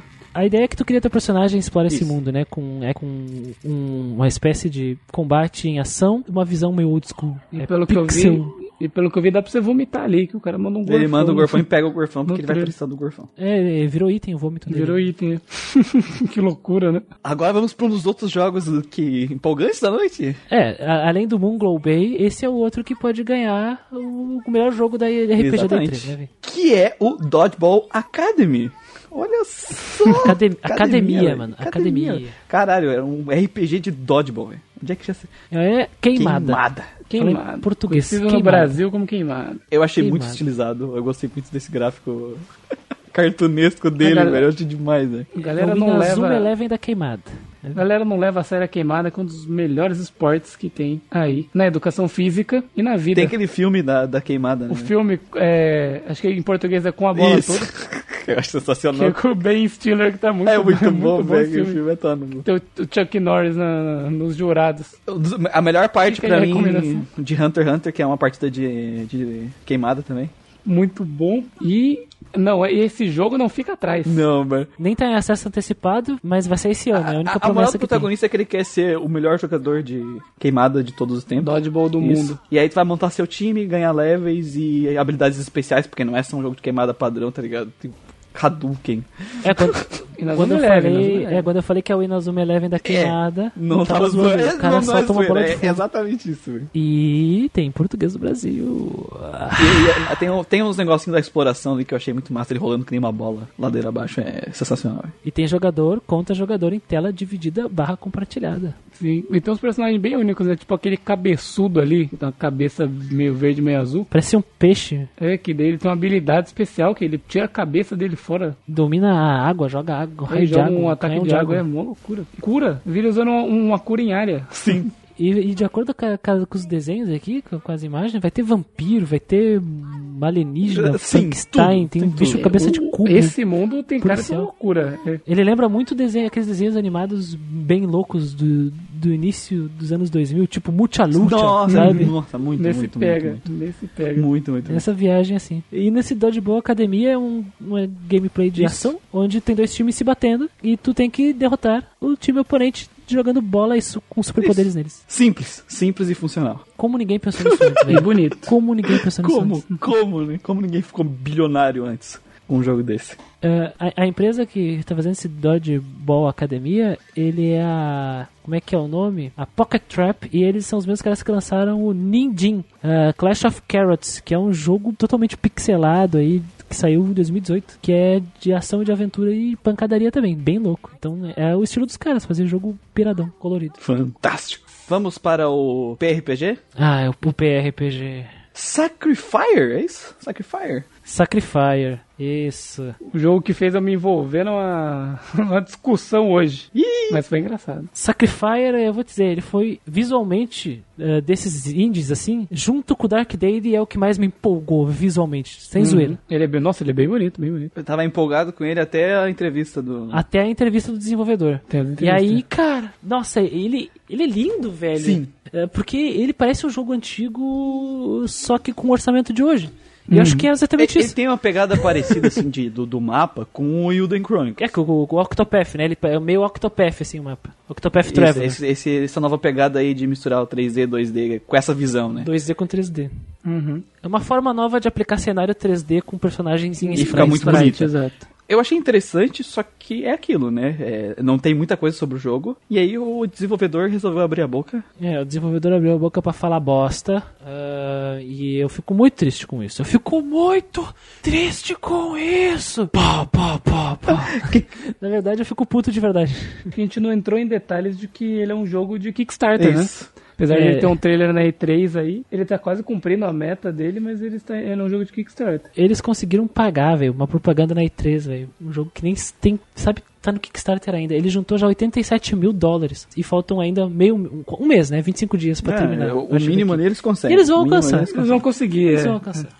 Vamos falar da entrevista, né? Eu não sei como entrar aqui, é, mas essencialmente é uma, uma desenvolvedora polonesa, tá? Vou começar por aí. Uhum. E o desenvolvedor, ele abriu a boca pra tentar dizer. É que todo desenvolvedor quer Sim, vender. é, né, o ele seu tentou peixe. fazer um marketing ali, só que ele não entendeu que ele tava atacando o público-alvo. É, Ele tava sem querer atacando a fanbase. É que é o seguinte, o cara falou, o Lojelski, né, o nome do cara, ele falou que ele queria, que Sacrifier é um, um jogo inspirado em JRPG e não um JRPG. Começa por aí, começa por aí. Uhum. Começa mostrando que o cara não sabe o que é um JRPG já. De... E, e, e, e, e aí ele começa dizendo o porquê que ele não é um JRPG, mas sim inspirado. Porque o time dele é da Polônia, então tecnicamente deveria ser um PRPG. Começa, começa por aí, o cara não sabe por que, que o negócio se chama de JRP JRPG, né? Começa. Pra, pra O cara tá no, no, no dia 1 do, do RPG, né? Ele tá no, no, no fórum dos, dos caras que. de 14 anos que viram, ah, de RPG, RPG japonês. Então tudo que faz fora do Japão não pode ser JRPG. Esse é o nível. Porque, assim, ó, eu posso usar um exemplo de. Vou acabar. Vou cagar na cara dele, assim, só usando um exemplo. Ele pode vir com, ah, nós somos um PRPG. Isso é, RPG polonês. Ah, legal. A CD Projekt Red é uma empresa polonesa. Então vocês estão fazendo um The Witcher?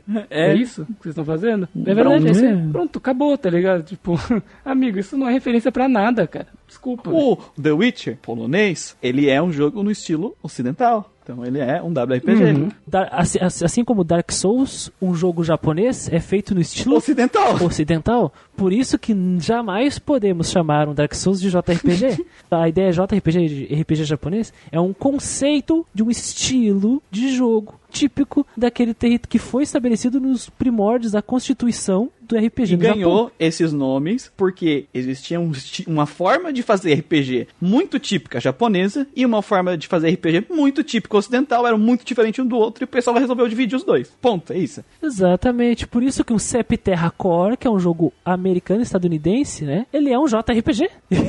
por isso que o Dark Souls é um jogo japonês, ele não é um JRPG porque ele foi feito no Japão, mas porque, cara, se alguém eu, vou fazer um exercício bem simples. Se alguém vem e pergunta, me indica JRPGs? O cara que tá fazendo essa, essa o cara tá pedindo indicações, ele tá pensando no Dragon Quest, no Final Fantasy, no Breath of Fire. Aí vem um arrombado e fala Dark Souls. É, Dragon's Dogma. Dragon's Dogma. Dragon's Dogma.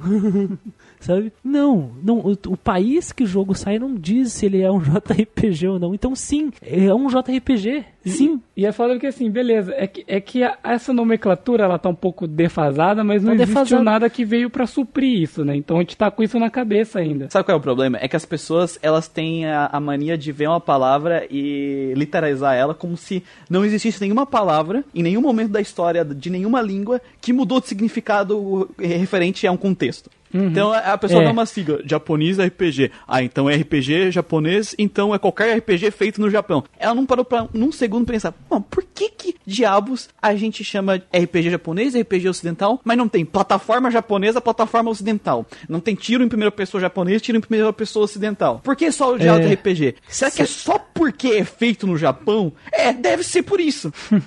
Cara, esses, esses caras que dizem que é só feito no Japão, usam a nomenclatura como base, é o mesmo arrombado que Calma, fala lá, ó, o, o, o partido nazista, ele eh, tá escrito lá, o Partido Nacional Socialista dos Trabalhadores Alemães. É, esse era o nome do partido nazista, logo é, É um partido socialista. co- comunista, socialista, sendo que os caras caçavam os comunistas, velho, na Alemanha. Sabe? a Caçavam primeira os coisa que os socialistas, caras fizeram com o Senhor no poder foi caçar comunista. Tá, eu tô sendo agressivo demais, mas enfim, é, vocês entenderam. é, n- os contextos mudam as coisas. Contexto, tem que saber o contexto do porquê, o porquê que foi dada essa nomenclatura. Mas tem mais, não foi essa. essa fosse a única. não, não, é. Se, é porque Calma, assim, calma que se essa fosse a única, dava pra ficar tipo assim, ah, é, é piadinha, né? Tá fazendo uma gracinha ali. Ca- Calma que piora, calma que piora. Aí, aí- ele fala assim: mais importante que isso, Sacrifier, ele junta, ele mistura as sensibilidades do japonês e do ocidental, do RPG ocidental e japonês, criando uma experiência que evoca os clássicos da infância sem tirar o peso da- de uma bagagem desnecessária que seria necessária para jogar o gênero, sabe? Então ele quer dizer que eh, vai te evocar uma nostalgia Sacrify! primeiro, é legal que primeiro ele ataca o de RPG e tenta usar a nostalgia do de RPG. A nostalgia do JRPG e ele quer dizer que tu não precisa de entender de JRPG para jogar esse jogo. Esse pode ser o primeiro da sua vida que você já vai sentir tudo o que é necessário, tudo que todo mundo já sentiu nos anos Como 90. 99% dos outros JRPG. É, calma, calma, calma que piora. O Lojelski disse que Sacrifier, ele, ele, ele, quer deixar muito claro que Sacrifier não vai forçar as pessoas a fazer grind, que vai ter uma história entre 20 e 30 horas e vai ter um sistema de combate dinâmico que espera ser muito mais emocionante que batalhas em turno, baseados em enfrentar vários inimigos várias vezes. E aí ele disse que está muito orgulhoso do sistema de combate dele, que é a força vital de todo JRPG. Olha isso, agora é, agora é JRPG. É, é, sim. Que é o sangue, né, do JRPG, ele diz. E combina ação e elementos baseados em turnos. Em um JRPG tradicional, tu esperaria um sistema totalmente baseado em turnos, como Final Fantasy, ou um combate de ação como no Star Ocean. Ou Final Fantasy. Ou Final Fantasy. mas ele diz, mas no nosso jogo, nós misturamos. Permitimos que o jogador se mova livremente no campo de batalha. Damos ao jogador a capacidade de se esquivar de ataques e ser muito reativo. Como Final Fantasy. Mas tem a pausa ativa, que é basicamente um sistema onde você pode pausar o jogo e fazer as coisas de uma forma mais baseadas em turnos. Agora, eu preciso pegar uma lista de jogos como Baldur's Gate, Star Wars Knights of the Old Republic. Dragon Age. Dragon Age, Planescape Torment, pra esse filho da. Eu não vou xingar o cara tanto assim, vai ser esse, esse idiota. Entender que ele não tá revolucionando a indústria. Isso não é turno.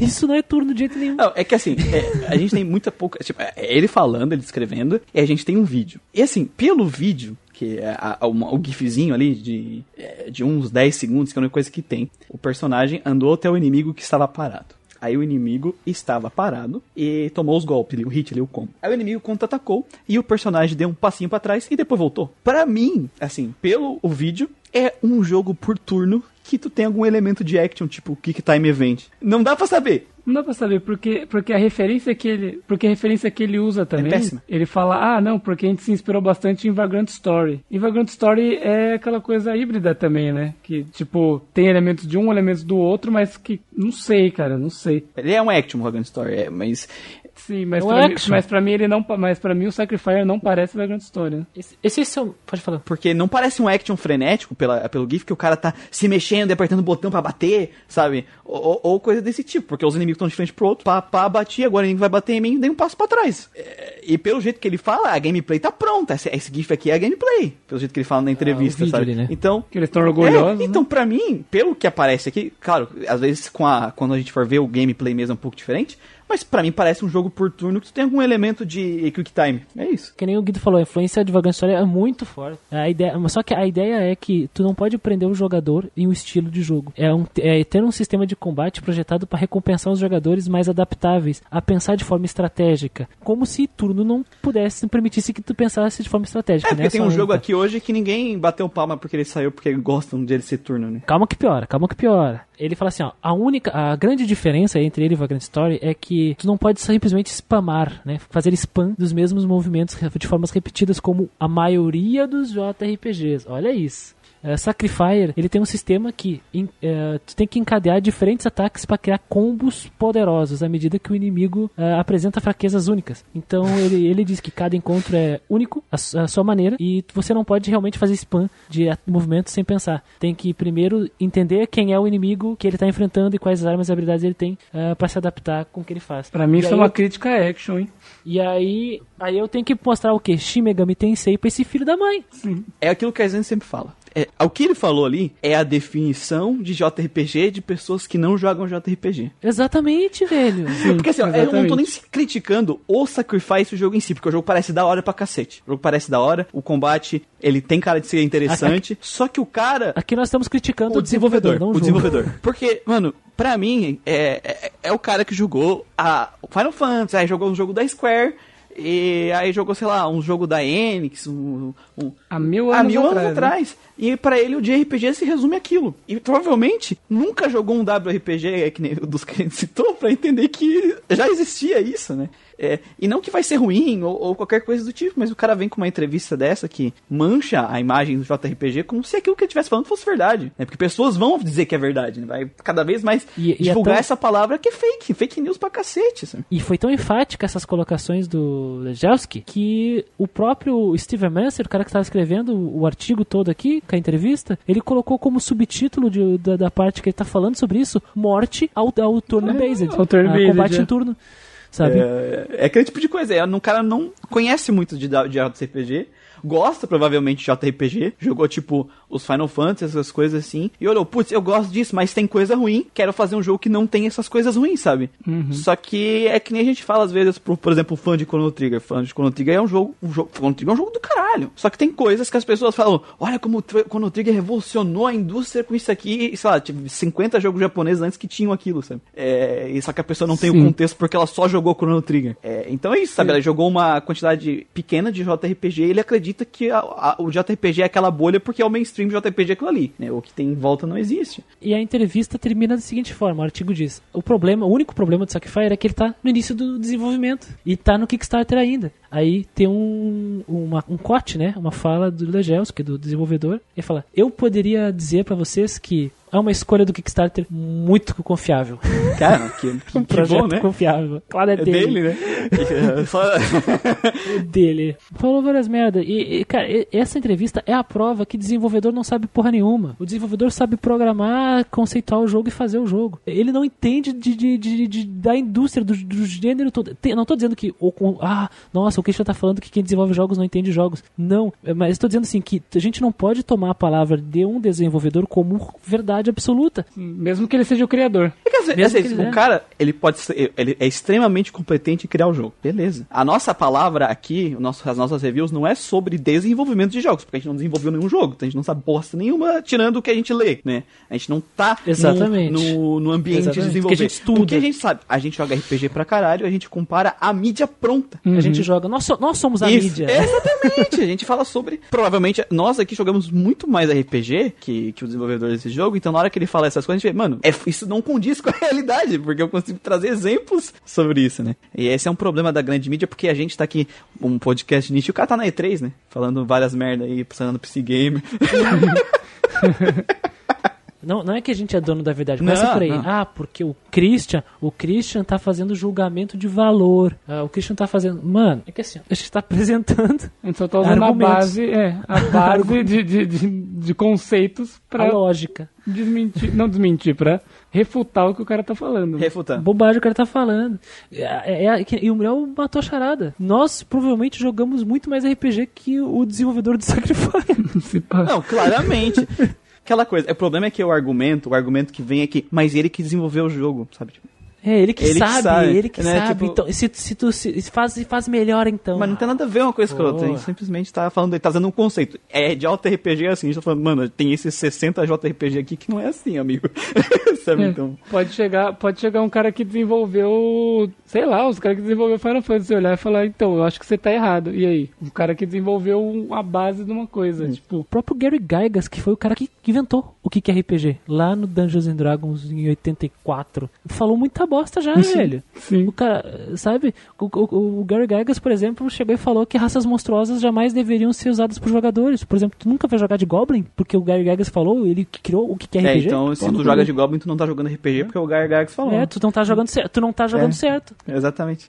as coisas se transformam, elas mudam e, e é aquela coisa. É, O desenvolvedor é o desenvolvedor. Quando ele está desenvolvendo alguma coisa, ele, ele pode muito bem saber, ele pode ser um grande fã também. Boa parte dos desenvolvedores dessa geração nova são fãs de jogos que jogaram pra cacete. Mas às vezes o cara vai fazendo e ele nem sabe o que tá fazendo direito, ele só colocou no jogo porque ele acha da hora aquilo, cara. Ele acha que vai ser uma experiência legal e boa e ele vê que dá certo, isso é bom. sim, sim. Porque desenvolvimento de jogo é testar, testar, testar e ver o que dá certo. Não, tu tira o que dá errado e É, coloca o, o que dá o certo. jogo pode sair muito bom, é, nem estamos falando do jogo, a, moral aqui é a, palavra do cara. Porque o jogo eu achei foda pra caralho. Sim, Mas, bonito. demais. ma- mas se ele entendesse de RPG, ele estaria na mídia, fazendo conteúdo de RPG, não fazendo Isso. jogo. Entendeu? Nós aqui não estamos dizendo que somos melhores do que ninguém, tá? É, é importante que fique claro isso. Só que nós jogamos e temos a experiência de ter jogado todos esses jogos. A experiência molda como nós interpretamos os jogos, como nós jogamos os jogos, sabe? Gente enxerga as coisas. É, e, e, e quanto mais se joga, mais a gente aprende, gente. Sabe? Por que tu acha que o Manuel, lá, o nosso querido parceiro, lá, ele é ranzinza? Porque ele jogou RPG, tanto, tanto, tanto RPG, que ele não consegue nem se divertir direito mais jogando RPG. Ele já tá chegando a ter que jogar coisa ultra obscura. Deixa eu pegar o nome do jogo que ele tá jogando agora, só pra vocês terem uma noção. Uns, uns WRPG Nossa, do, do tempo da... Ele já começou, ele já jogou aquele- os, ah, os últimos, essas coisas que ninguém jogou aqui no ocidente, né? Ninguém, nem a gente chegou a jogar ainda. O- os jogos de D&D lá, sabe, aquelas coisas. Ele tá jogando Albion. Ah, eu, já- eu já vi, eu já vi. Eu Vou repetir, vou repetir de novo. Nós não estamos dizendo que somos melhores do que ninguém. E só estamos dizendo que jogamos jogo pra caralho. E isso nos dá uma certa propriedade sobre isso. Sobre esse termo, sobre esse tema, né? E é jogos só pra isso. caralho não é de Final Fantasy 1 a 15. É, não é de Final Fantasy 1 a 15, é de Dragon's View, Evo, Search for Eden, é Devil Survivor, é KOTOR, é Baldur's Gate, sabe? É um Tudo leque isso. aberto. É, a né? mente aberta. De- Dificilmente um cara que joga Trails in the Sky, todos até o, o, o Cold Steel 3, eh, vai jogar o Baldur's Gate, cara. Dificilmente. Vou jogar um Stone Prophet lá do Heavenloft de D&D. Dificilmente isso acontece, sabe? Então a gente vai, jo a gente vai jogar... essa- É a Tem proposta, muito jogo né? que a gente quer jogar. A gente vai exatamente. jogar Pillars of Eternity, a gente vai jogar. Mass ano que vem vai jogar o The Witcher 1. Quem que The jogou Witcher essa 1, porra, velho. E, e quem, quer, quem quer efetivamente jogar? é Quem uma minoria quer, em né? relação ao grande Sem público. mod. ó. Sem, Sem mod, mod. No, No cru, cru. Sabe? No- E Shin Megami Eu- Tensei. Ah, mas Shin Megami Tensei é popular. Agora, é, né? virou. Beleza. Esse ano agora, virou popular, agora já não pode, não, não é, É. mais válido. agora, agora, agora não é mais válido. E quem, joga, quem fala de Devil Survivor? Quem falou de Devil Survivor? Quem é que fez no Brasil fez podcast de Devil Survivor, sabe? Então, aí que tá. Não- nós não somos melhores do que ninguém. Fique claro isso. Eu, eu falo de um jeito meio agressivo, assim, porque eu tô puto com esse cara, tá? Desculpa. Sobre isso, sobre o seu parecendo agressivo. Se tu quer continuar acreditando que Dark Souls é JRPG, continue acreditando. Continue Mas erra- errado, nós, só. Não fale do meu continua- lado. né? Né, nós, est- estudando a história do desenvolvimento do que que é o RPG no Japão, não tem outra coisa, eh, não, não, existe mais eh, fechamento geográfico, sabe? É isso que a gente quer dizer. É, é, é só isso. Nunca existiu, na verdade. Mas vai estar errado. É, bom, na- é, existia na época que existia limitação tecnológica, né? É Porque o, o que os japoneses faziam só podiam ser feito pros. Enfim, é, É isso aí a gente pode fazer um outro podcast sobre Exatamente. isso, né? A gente, come- a gente comentou sobre o que é RPG ou não é, é, um pouco sobre dia a gente isso. fala só de Podcast, que é. JRPG e só de WRPG. Em W. Isso. É que na verdade a gente tá esperando pra quando a gente tiver mais mais experiência, na verdade. É, mais experiência pra poder trazer um conteúdo bom sobre o que que é WRPG, o que que é de RPG, em vez de só pegar o que tá escrito lá na Wikipedia, sabe? Com a nossa vivência desses jogos. Isso que a gente quer fazer, pra, pra isso tem que jogar. Por isso que é difícil o Guardiancast existir. Por isso que é Por isso- dolorido, porque a gente tem que jogar. E, e- e RPG é um troço difícil de jogar, Por cara. isso que 40, sai um 60 podcast a cada um, dois meses, aí a gente se lasca e lança três É, no por mês isso só. Por isso que o Trails in the Sky atrasou, velho. É um jogo comprido de 60 horas. E temos a nossa vida, E é- sabe? Que- e você tem que não só jogar, é jogar, absorver, E, cri- e criticar. É, é- dar, dar uma pesquisada sobre é, e vir pra trazer pontos do jogo relevantes, sabe? Analisar. Gravar um podcast de Isso. 4, 5 horas, editar um podcast de Uhum. 3, 4, 5 horas. É, isso. Então que fique claro isso. No- nós Uhum. amamos todos vocês, nossos ouvintes, tá? Eu não, não É, não. Parabéns Eu a todos, ah, menos para alguns. É, a- amamos todos Menos vocês, alguns. menos alguns. Exato. menos alguns e mas é isso eu, eu- eu- eu acho, eu, acho, eu acho que Muriel, eu acho que era importante deixar Tá claro bom. isso porque vai ter vai ter gente que vai começar na internet ó, os caras arrogantes os caras sabe sabe Ah, eu arrombado sou arrogante porque eu posso. Pronto. enfim Vampire the Masquerade Samsung. Swan Song. Cara, é uma cinemática de um jogo que. Cinemática. É, ou como o, o Vampire. O que eu tava vendo é que o Vampire da Masquerade de Swan Song. É, Samsung, ele vai ser um. Ele, ele vai ser um spin-off. Porque o, o que ia sair era o Bloodlines, Isso, né? Que, que tem o Bloodlines 1 Isso. antigo. E vai ser o Bloodline 2 que foi adiado. Eu não sei se esse Swan Song vai ser um spin-off que vai sair antes do Bloodlines 2 ou não, porque os dois não, não, tem mostraram data. nenhuma data, né? Mas, assim, do que a gente pode tirar do trailer também não tem muita coisa, né? É o pior Só trailer, é um dos piores cinemático. que a gente viu até agora. Que, tipo assim, mostra...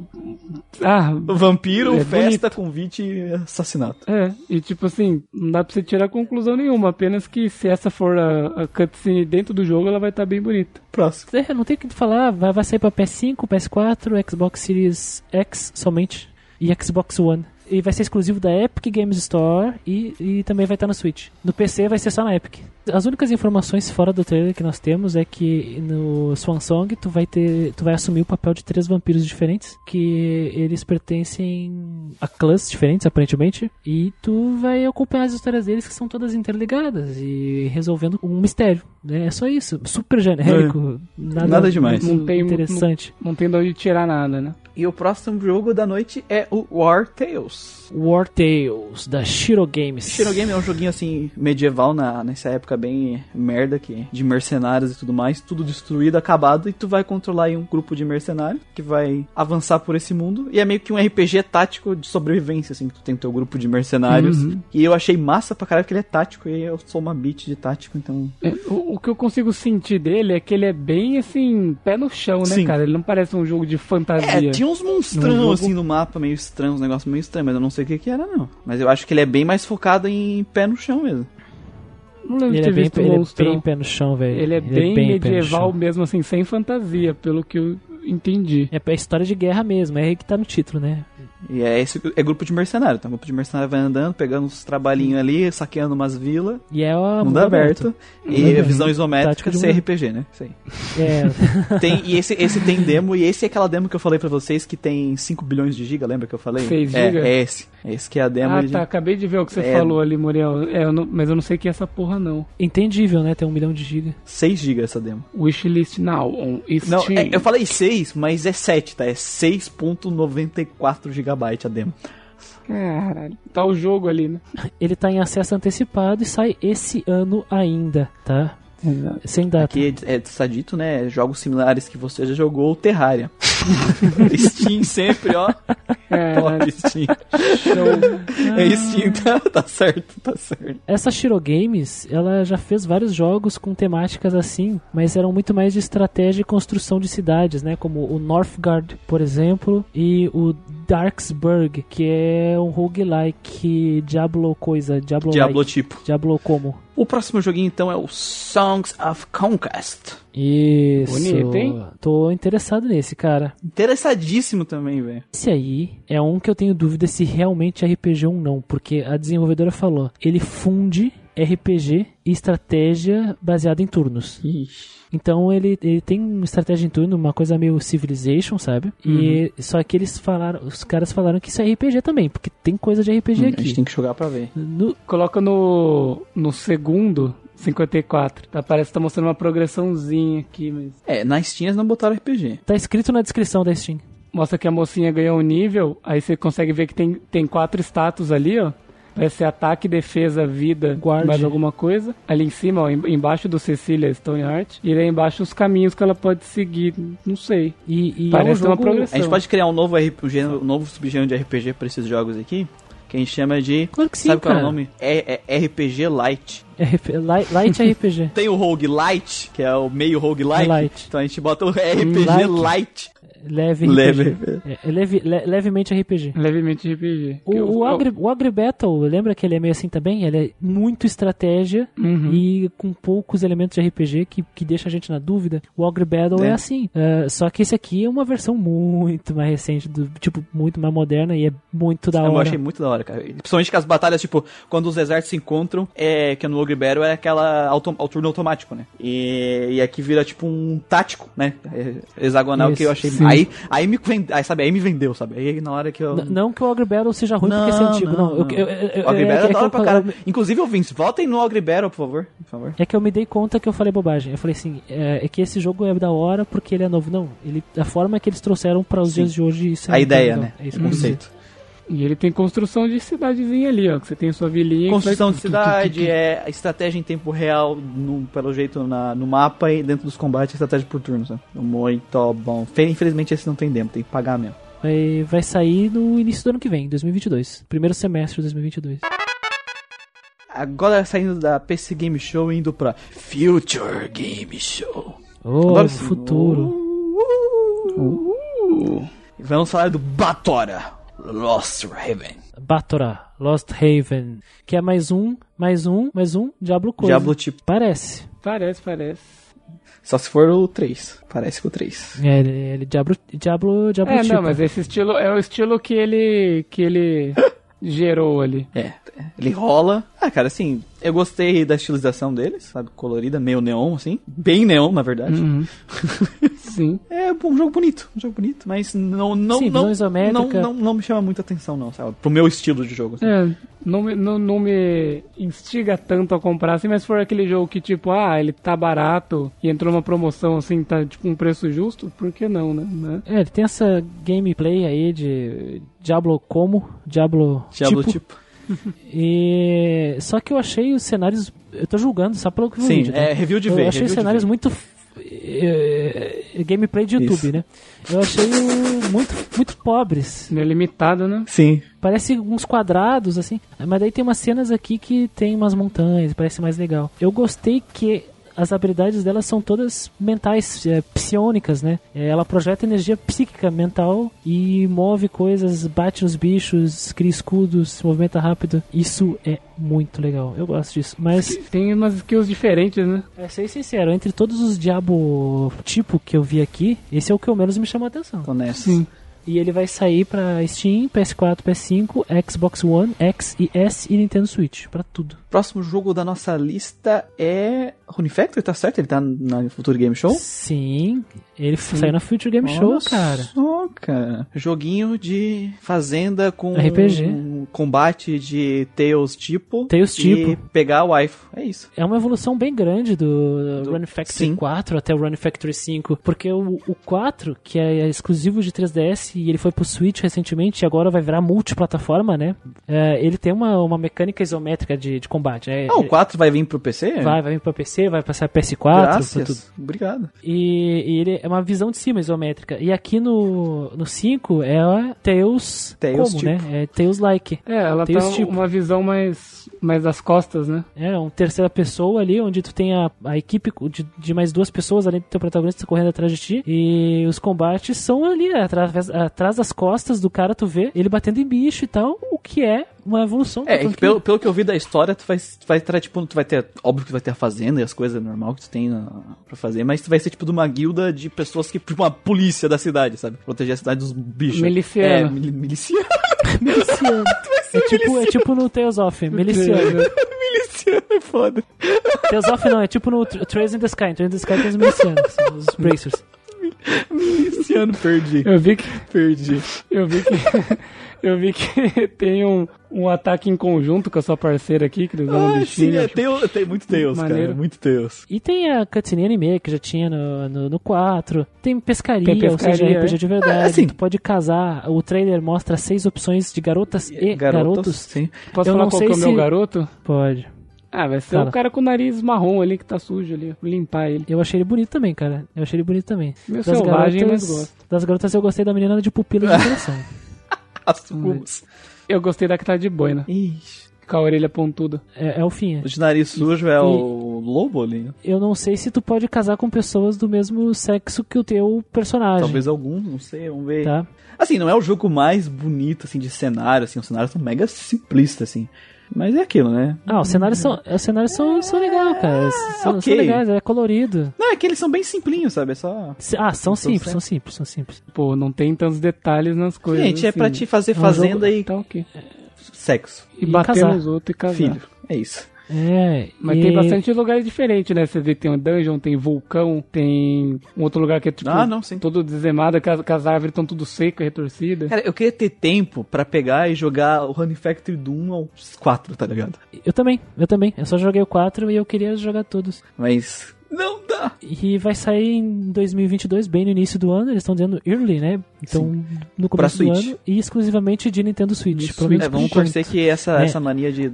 Pode ficar até um aninho ali no Switch e depois ir para outras plataformas, eu tô feliz. A Marvelous tá fazendo bastante disso, né? A Marvelous lançou o, o Story of Seasons uh, Friends of Mineral Town exclusivamente no Switch. Ficou um tempão lá. Tempão, ficou, sei lá, dois meses. Dois, Fala um esse ano e nome que meio. toda vez que eu tô esse nome é uma chance do Grindcast acabar. É, não fala, não fala disso. Aí ele foi pra PC e o Run Factory 4 agora, que saiu a versão, né, especial pro Switch, ficou exclusivo ali, acho que por um ano, e foi pro PC e pra multiplataforma. Então acho que a Marvelous tá fazendo essa, essa brincadeira com a Nintendo.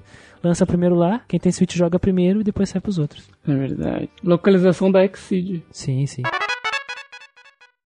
E daqui agora a gente vai pra Capcom. Capcom! Que ela vem com dois Monster Hunter. Primeiro, Monster Hunter Story. Dois? Stories 2, né? Stories. Que é o Monster, Monster Hunter de japonês. Monster né? Hunter de japonês, Monster né? Hunter de japonês. É o Monster Hunter de turno. É o Monster Hunter JRPG. Nós já tínhamos o Monster Hunter Stories pra, pra 3DS e ele teve um port pra celular. É um jogo legal. E agora eles prometeram o 2 que vai sair exclusivamente pro Switch. E os caras estão prometendo os mundos. Saiu pra PC. Vai, ser pra PC, também? Vai ser pra Vai PC. Isso, pra Switch e pra PC. Eles estão prometendo mundos e fundos nesse jogo aí. Eu gostei bastante da montaria do jogo. Ah, da, nem me desse fala, esquema né? de você ter vários bichos aí, vários dragãozinhos Ah. pra você tá correndo. É uma das características das- dessa série Stories, né? A montaria. Tu, te- tu é ligado a uma criatura, ele é tipo teu pet, sabe? A criatura especial que tem uma ligação contigo e tu monta nela. Da hora pra Ah, cá. que da hora E eu, eu gosto desse, desse velho. gráfico meio ani- anime, sabe? Tipo, porque o. O, o, o Monster. Meio não, Não, não é, que, é que, tipo, o Monster Hunter ele é bem mais, sabe? Aquela pegada. É, realista meio Dark Souls, assim, né? Sim. Não, não, Não, não, é isso. que eu digo a, a pegada, porque o Dark Souls é o, é o jogo ocidental com aquela pegada japonesa de espada gigante, sabe? E, e o, Sim. Monster Hunter também é assim, né? Espada gigante. É, é o ja- é o japonês, é o japonês Isso, fazendo o character design Isso, ocidental. né? é, nesse, isso que eu queria dizer. É, é, é, um, é um light western, vamos, vamos dizer assim, mas É. é. light, light western, porque tem muita coisa Não, não, sim, sim. Mas é que eu digo que esse aqui é bem aquele estilo de JRPG, tipo. Mais Clássico, mais raiz. Por isso que eu chamo de Monster Hunter pra japonês, é porque ele já entrou de cabeça no E eu acho, japonês. acho que eu gostei muito, cara. Eu gostei muito do, do design das Cara, coisas. eu gostei muito, ó, tá no... Aqui, ó, 45 segundos, essa... Essa guerreira com essa armadura é muito foda, velho. Botei na lista de desejos. Sim, é, tu, tu faz esses, essas armaduras a partir dos monstros, né? Que nem o Monster Hunter A clássico. partir do- dos boss, né? Igual os outros Monster Hunter, mas achei muito da Quanto hora, é que tá aqui, ó? É, o jogo vai sair 9 de julho, logo logo, tá saindo. E ele vai. Feriado. Pe- Pegou as costas aí? A primeira coisa que eu pensei, ah, tá caro. Aí eu lembrei do re- remaster da Square. E aí eu pensei, não, ok. Porque ele tá R$179,90, o, o Monster Hunter. Só que é um jogo novo, feito do zero. Uhum. Querendo ou não, se a gente for parar pra pensar que provavelmente esse jogo vai sair a 60 dólares no Switch, 160 179, não tá caro. Pra um lançamento, lançamento. O lança, os lançamentos hoje em dia é tipo É, 250 não, tá barato, tá barato. Aí eu lembrei agora do, do- do remaster da Square, a 160 e 159, né? Então tá baratíssimo. E ele vai sair dia 9 de julho, tanto pra Switch quanto pra PC. E ele tem demo no. Não, ele só tem demo exclusiva no- no, Infelizmente, Switch, não tem no, infelizmente. no PC. Triste. Né? Troste. Além disso, no vai ter conteúdo pra se trocar com Monster Hunter Rise, né? Que é a próxima. é, o vídeo do. Spoiler, Que- o cara dando Spoiler da live! Spoiler do da- evento que já foi, que todo mundo viu. É, do evento que já foi. Então Monster- eles é, acabaram falando sobre Monster Hunter Rise, é, falaram sobre atualizações, coisas legais que vão chegar, roupinhas, eventos, aquela coisa que todo fã de Monster Hunter adora, né? Novidades, até mesmo máscaras de evento de, de japonês e coisas assim. Pré-order você ganha roupinha aqui também, ó. Outfit for Ena. Kamura Made in Outfit. O, o, primeiro, o primeiro collab com Monster Hunter Stories 2, com Monster Hunter Rise, é a roupinha da Tsukino, que é uma gatinha de cabelo que provavelmente vai, vai ter um monte de arte bonita dela na internet, adultas ou não. Adultas É. ou não, é boa. Ou não. E também vai ter roupas do Monster Hunter Rise que vão para o Monster Hunter Stories. Então, se tem os dois jogos, tu pode fazer essa troca aqui. no Switch, Legal. né? Porque por enquanto o Rise ele é exclusivo do Switch, mas Do vai para PC também. é. Mas eles já prometeram mais collabs em julho e Ó, agosto. tá Final de bonitaço julho, de o. Monster Hunter uh, Rising, cara. É, que- é, ele é bonito demais, né, velho? É que ele já saiu, mas Rai. faz. Caralho, nossa. Eu fico emocionado também. Dá vontade de comprar e jogar com os amigos que eu não tenho. O Monster Rise, ele tem... Ele vai ser dia 18, 18 de julho. Junho. 18 de junho, o update, que é amanhã. Ah, amanhã. Amanhã sim. Amanhã. É, amanhã. Amanhã vai ser Amanhã louco, vai né, ser louco. Tem, tem data do, do lançamento do, do Monster Hunter Rise pra PC? O Rise vai sair só o ano que O vem. importante é sair. Ah, É, Em algum algum- momento Ah, do ano que vem. é, roadmap aqui, ó. Tem um roadmap. Vai ter atualização dia 18 de junho, 24 de junho a 3.1. Aí o 9 de julho é o Monster Hunter Stories 2. No final de julho vai ter a versão 3.2 com o Collab Capcom Collab 2. E em agosto vai ter a versão 3.3 que é o Capcom Collab 3. Entrando no Salvador da E3. Vamos é, né? entrar pra, pra, pra Nintendo. Vamos pro Astra Transgênico. Oh, não zoa, não zoa, não zoa. Astra Ascending. Vamos para o Ascending. Astra Ascending. É é um jogo do, do de escritor de Final Fantasy e compositor do Vagrant Story, cara. A jogabilidade é press turn tipo, né? Prestando tipo. é, tipo isso. Press tipo. Cara, eu achei bem bonito o jogo. Esse Astra é. Standing, ele tu se movimenta. Eu achei um pouco estranho a animação da cabeça com o pescoço ali, mas só isso me deu uma incomodada mesmo. É que parece um modelo, mas não é, né? É, meio estranho, parece que dá uma Uhum. distorcida assim, meio, ficou meio bizarro, mas tirando isso. A moça do escudão, a- todas as moças do escudão aqui, elas estão estão sendo bem. Parece que estão sendo melhor feita que os outros caras. Parece que estão recebendo mais É, eu acho que as, as mulheres estão achei- mais bonitas por algumas. Elas eu achei mais de boa, mas o homem ali, o cara ficou esquisitão, né? Tem um movimento meio lateral com um combate muito clássico Final Fantasy. E tem uma moça que é um bichão que eu não sei identificar, tipo um cavalo. Já vi o melhor personagem aqui, gente, desculpa. Qual? Dá uma é olhada é? no naipe do maluco que tá no 1.14. Ah, o do cientista? Sim, o cientista. Mano, ele é um cientista. Rogue. Tiff, é. Olha a barba dele, velho. Que cara da hora. Eu acho, eu acho que ele é nem cientista, ele, é que ele só ele tem um óculos meio cyberpunk. Ele tem uma cara de cientista, mas ele é o Tiff. Olha essa, essa faca aí diferentona, esse cabelo, essa Tem uma barba arpia, dolorida. velho, com ele. Ah, mano, eu gostei que tem várias raças. Não, com cara, ele. eu acho que o combate, assim, tem cara de. Ele. é, pelo que eu entendi, assim, ele tem um negócio, tipo assim, de gastar ponto pra fortalecer e o número de ações quando tu acerta a fraqueza do inimigo. Caralho. Parece uma, um pouquinho do que eu ouvi lá daquele sistema do Brave, do Brave do Default, né? De tu dar aquele burst Caralho, junto o- com o press turn, sabe? Tipo, O, o mago da party é um cara, é um gigante, velho. O mago da party é uma montanha de músculo, velho. é aquele mago que tu, cara, tu diz, ah, acabou tua mão, o que tu vai fazer? Ele vai te encher de porrada. Agora é que começou o combate, né?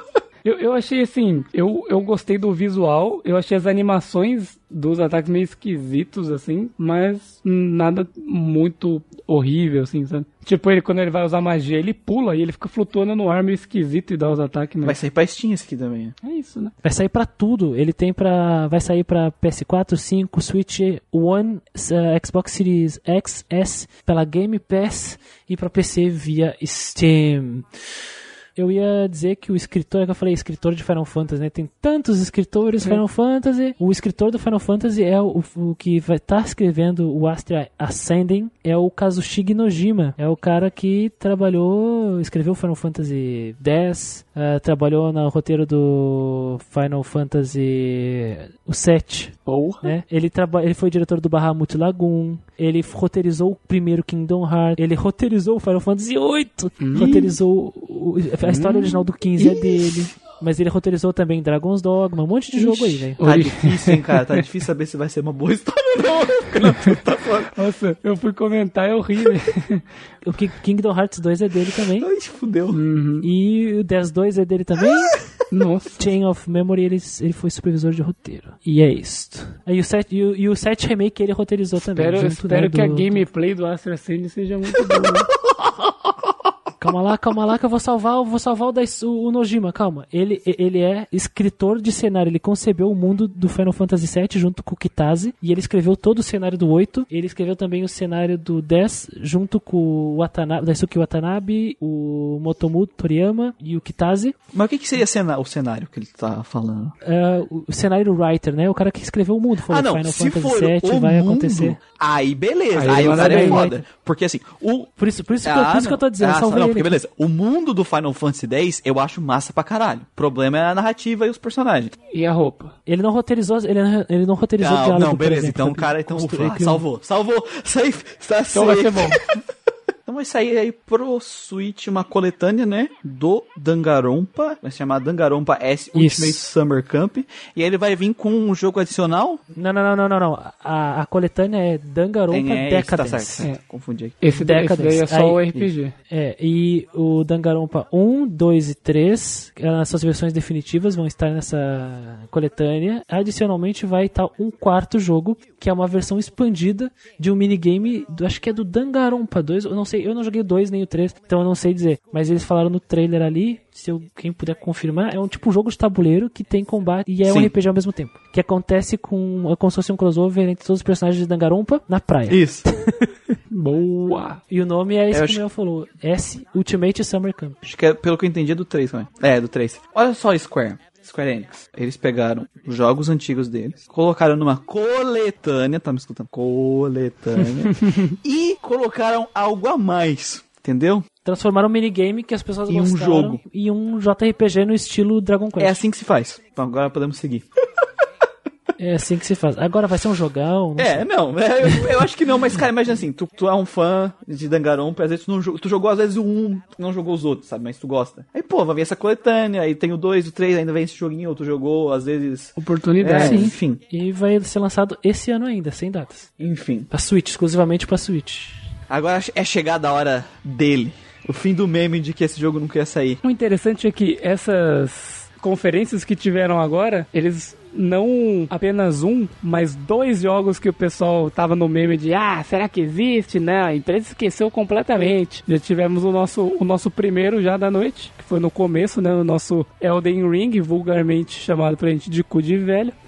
E, gente- e agora chegamos nele. Ele. Nele. De se fundir com um demônio de outra dimensão e virar uma gostosa. Uma belíssima numa gostosa.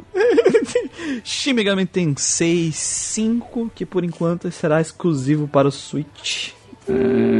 Tal- talvez ganhe Ou talvez não. Ou talvez não. Para 12 de novembro de 2021. Que trailer, hein, amigos? É, é porque a gente não sabia nada e agora a gente sabe, não sabe tudo, porque ainda ficou umas coisas que eu fiquei na dúvida, que eu vou jogar um baldezinho de água fria, mas agora a gente sabe da ambientação, sabe do, do conceito e sabe como é que o protagonista vai enfrentar, porque ele virou gostoso, é o poder da gostosura. Eu achei engraçado porque eu vi de novo a cena do metrô. Eu falei, olha só, eles vão falar de Shin Megami Tensei 5. Daí eu olhei e comecei a ouvir o, o trailer. Falei, ah, vai ser um trailer de Cinematic de Sim. novo, só que não vai contar porra Sim. nenhuma e vai ser isso. Aí, meu amigo, aí ele chegou e falou assim, ah é? Toma esse tapão na cara aqui, ó. Quando eu vi ele acordando no mundo fudido, eu já falei, opa, já estamos vendo alguma coisa diferente aí. O último trailer que eles tinham lançado mostrava, tipo, o carinha vindo do céu esticando a mão pra ele e acabava, né? Era isso. Uhum. E agora que ele aceitou e virou a gostosa, começa o jogo de verdade. Então, bom, você aceitou. Qu- Quando ele transformou, eu falei, eita, mas o que Mas é o isso? que é isso? O O Gustavo é tava muito emocionado no, no WhatsApp, velho. Foi muito massa. Eu tava, porque eu tava vendo em tempo real, eu falei, caralho, do gameplay. Eu falei, eu vi, caralho, gameplay, caralho, ele virou uma gostosa. É, Caralho, os monstros estão na tela. Aí entrou em combate, eu, caralho, essa tela de combate! Ah! É porque assim, muitas das coisas que mostrou nesse trailer era coisa que, né, a gente já esperava. Press turn, fusão, né? Esse tipo de coisa a gente esperava que ia ter no time da 65. Sim. A gente viu ali meio que um world map, meio mundo aberto, acho que vai ser isso, né? Meio mundo aberto. Uhum. Eu não sei se ele é mundo aberto, eu não sei se é overworld tipo Nocturne, só que ao invés de ser uma seta, você corre. Assim, eu espero, que eu acho que vai ser, sabe? Eu acho que vai ser um mundo aberto com dungeons, porque tem que ter dungeon e. Porque uma das partes fodas de Shin Megami Tensei é os design de dungeon. O design de dungeon dele Sim, foda sim. pra cacete, tem que ter dungeon. E ali no mundo aberto agora a gente vê os inimigos, né? Não é mais andando em campo, os inimigos estão andando. Tinha no 4, mas não não era o inimigo ou o demôniozinho mesmo, né? Era um tipo um bicho digital. E agora é o, o modelo. Assim, n- não teria por que eles regredirem nesse sentido, sabe? De, tipo, ah, voltar a ser Random Encounter, por exemplo. Tipo, Ah, mas eles regrediram É, algumas é, coisas. umas coisas que eu tô preocupado, assim, que eu parei pra pensar melhor depois, é porque, assim, ele tá indo por um caminho muito mais parecido com o do Nocturne, assim, de digital, aquela coisa toda que tinha, né, do, dos Shin Megami Tensei antigo também, ele meio que virou um demônio, ou, ou algo parecido, né, ele virou uma entidade, tipo o Demifind, né, o Demifind também virou uma entidade...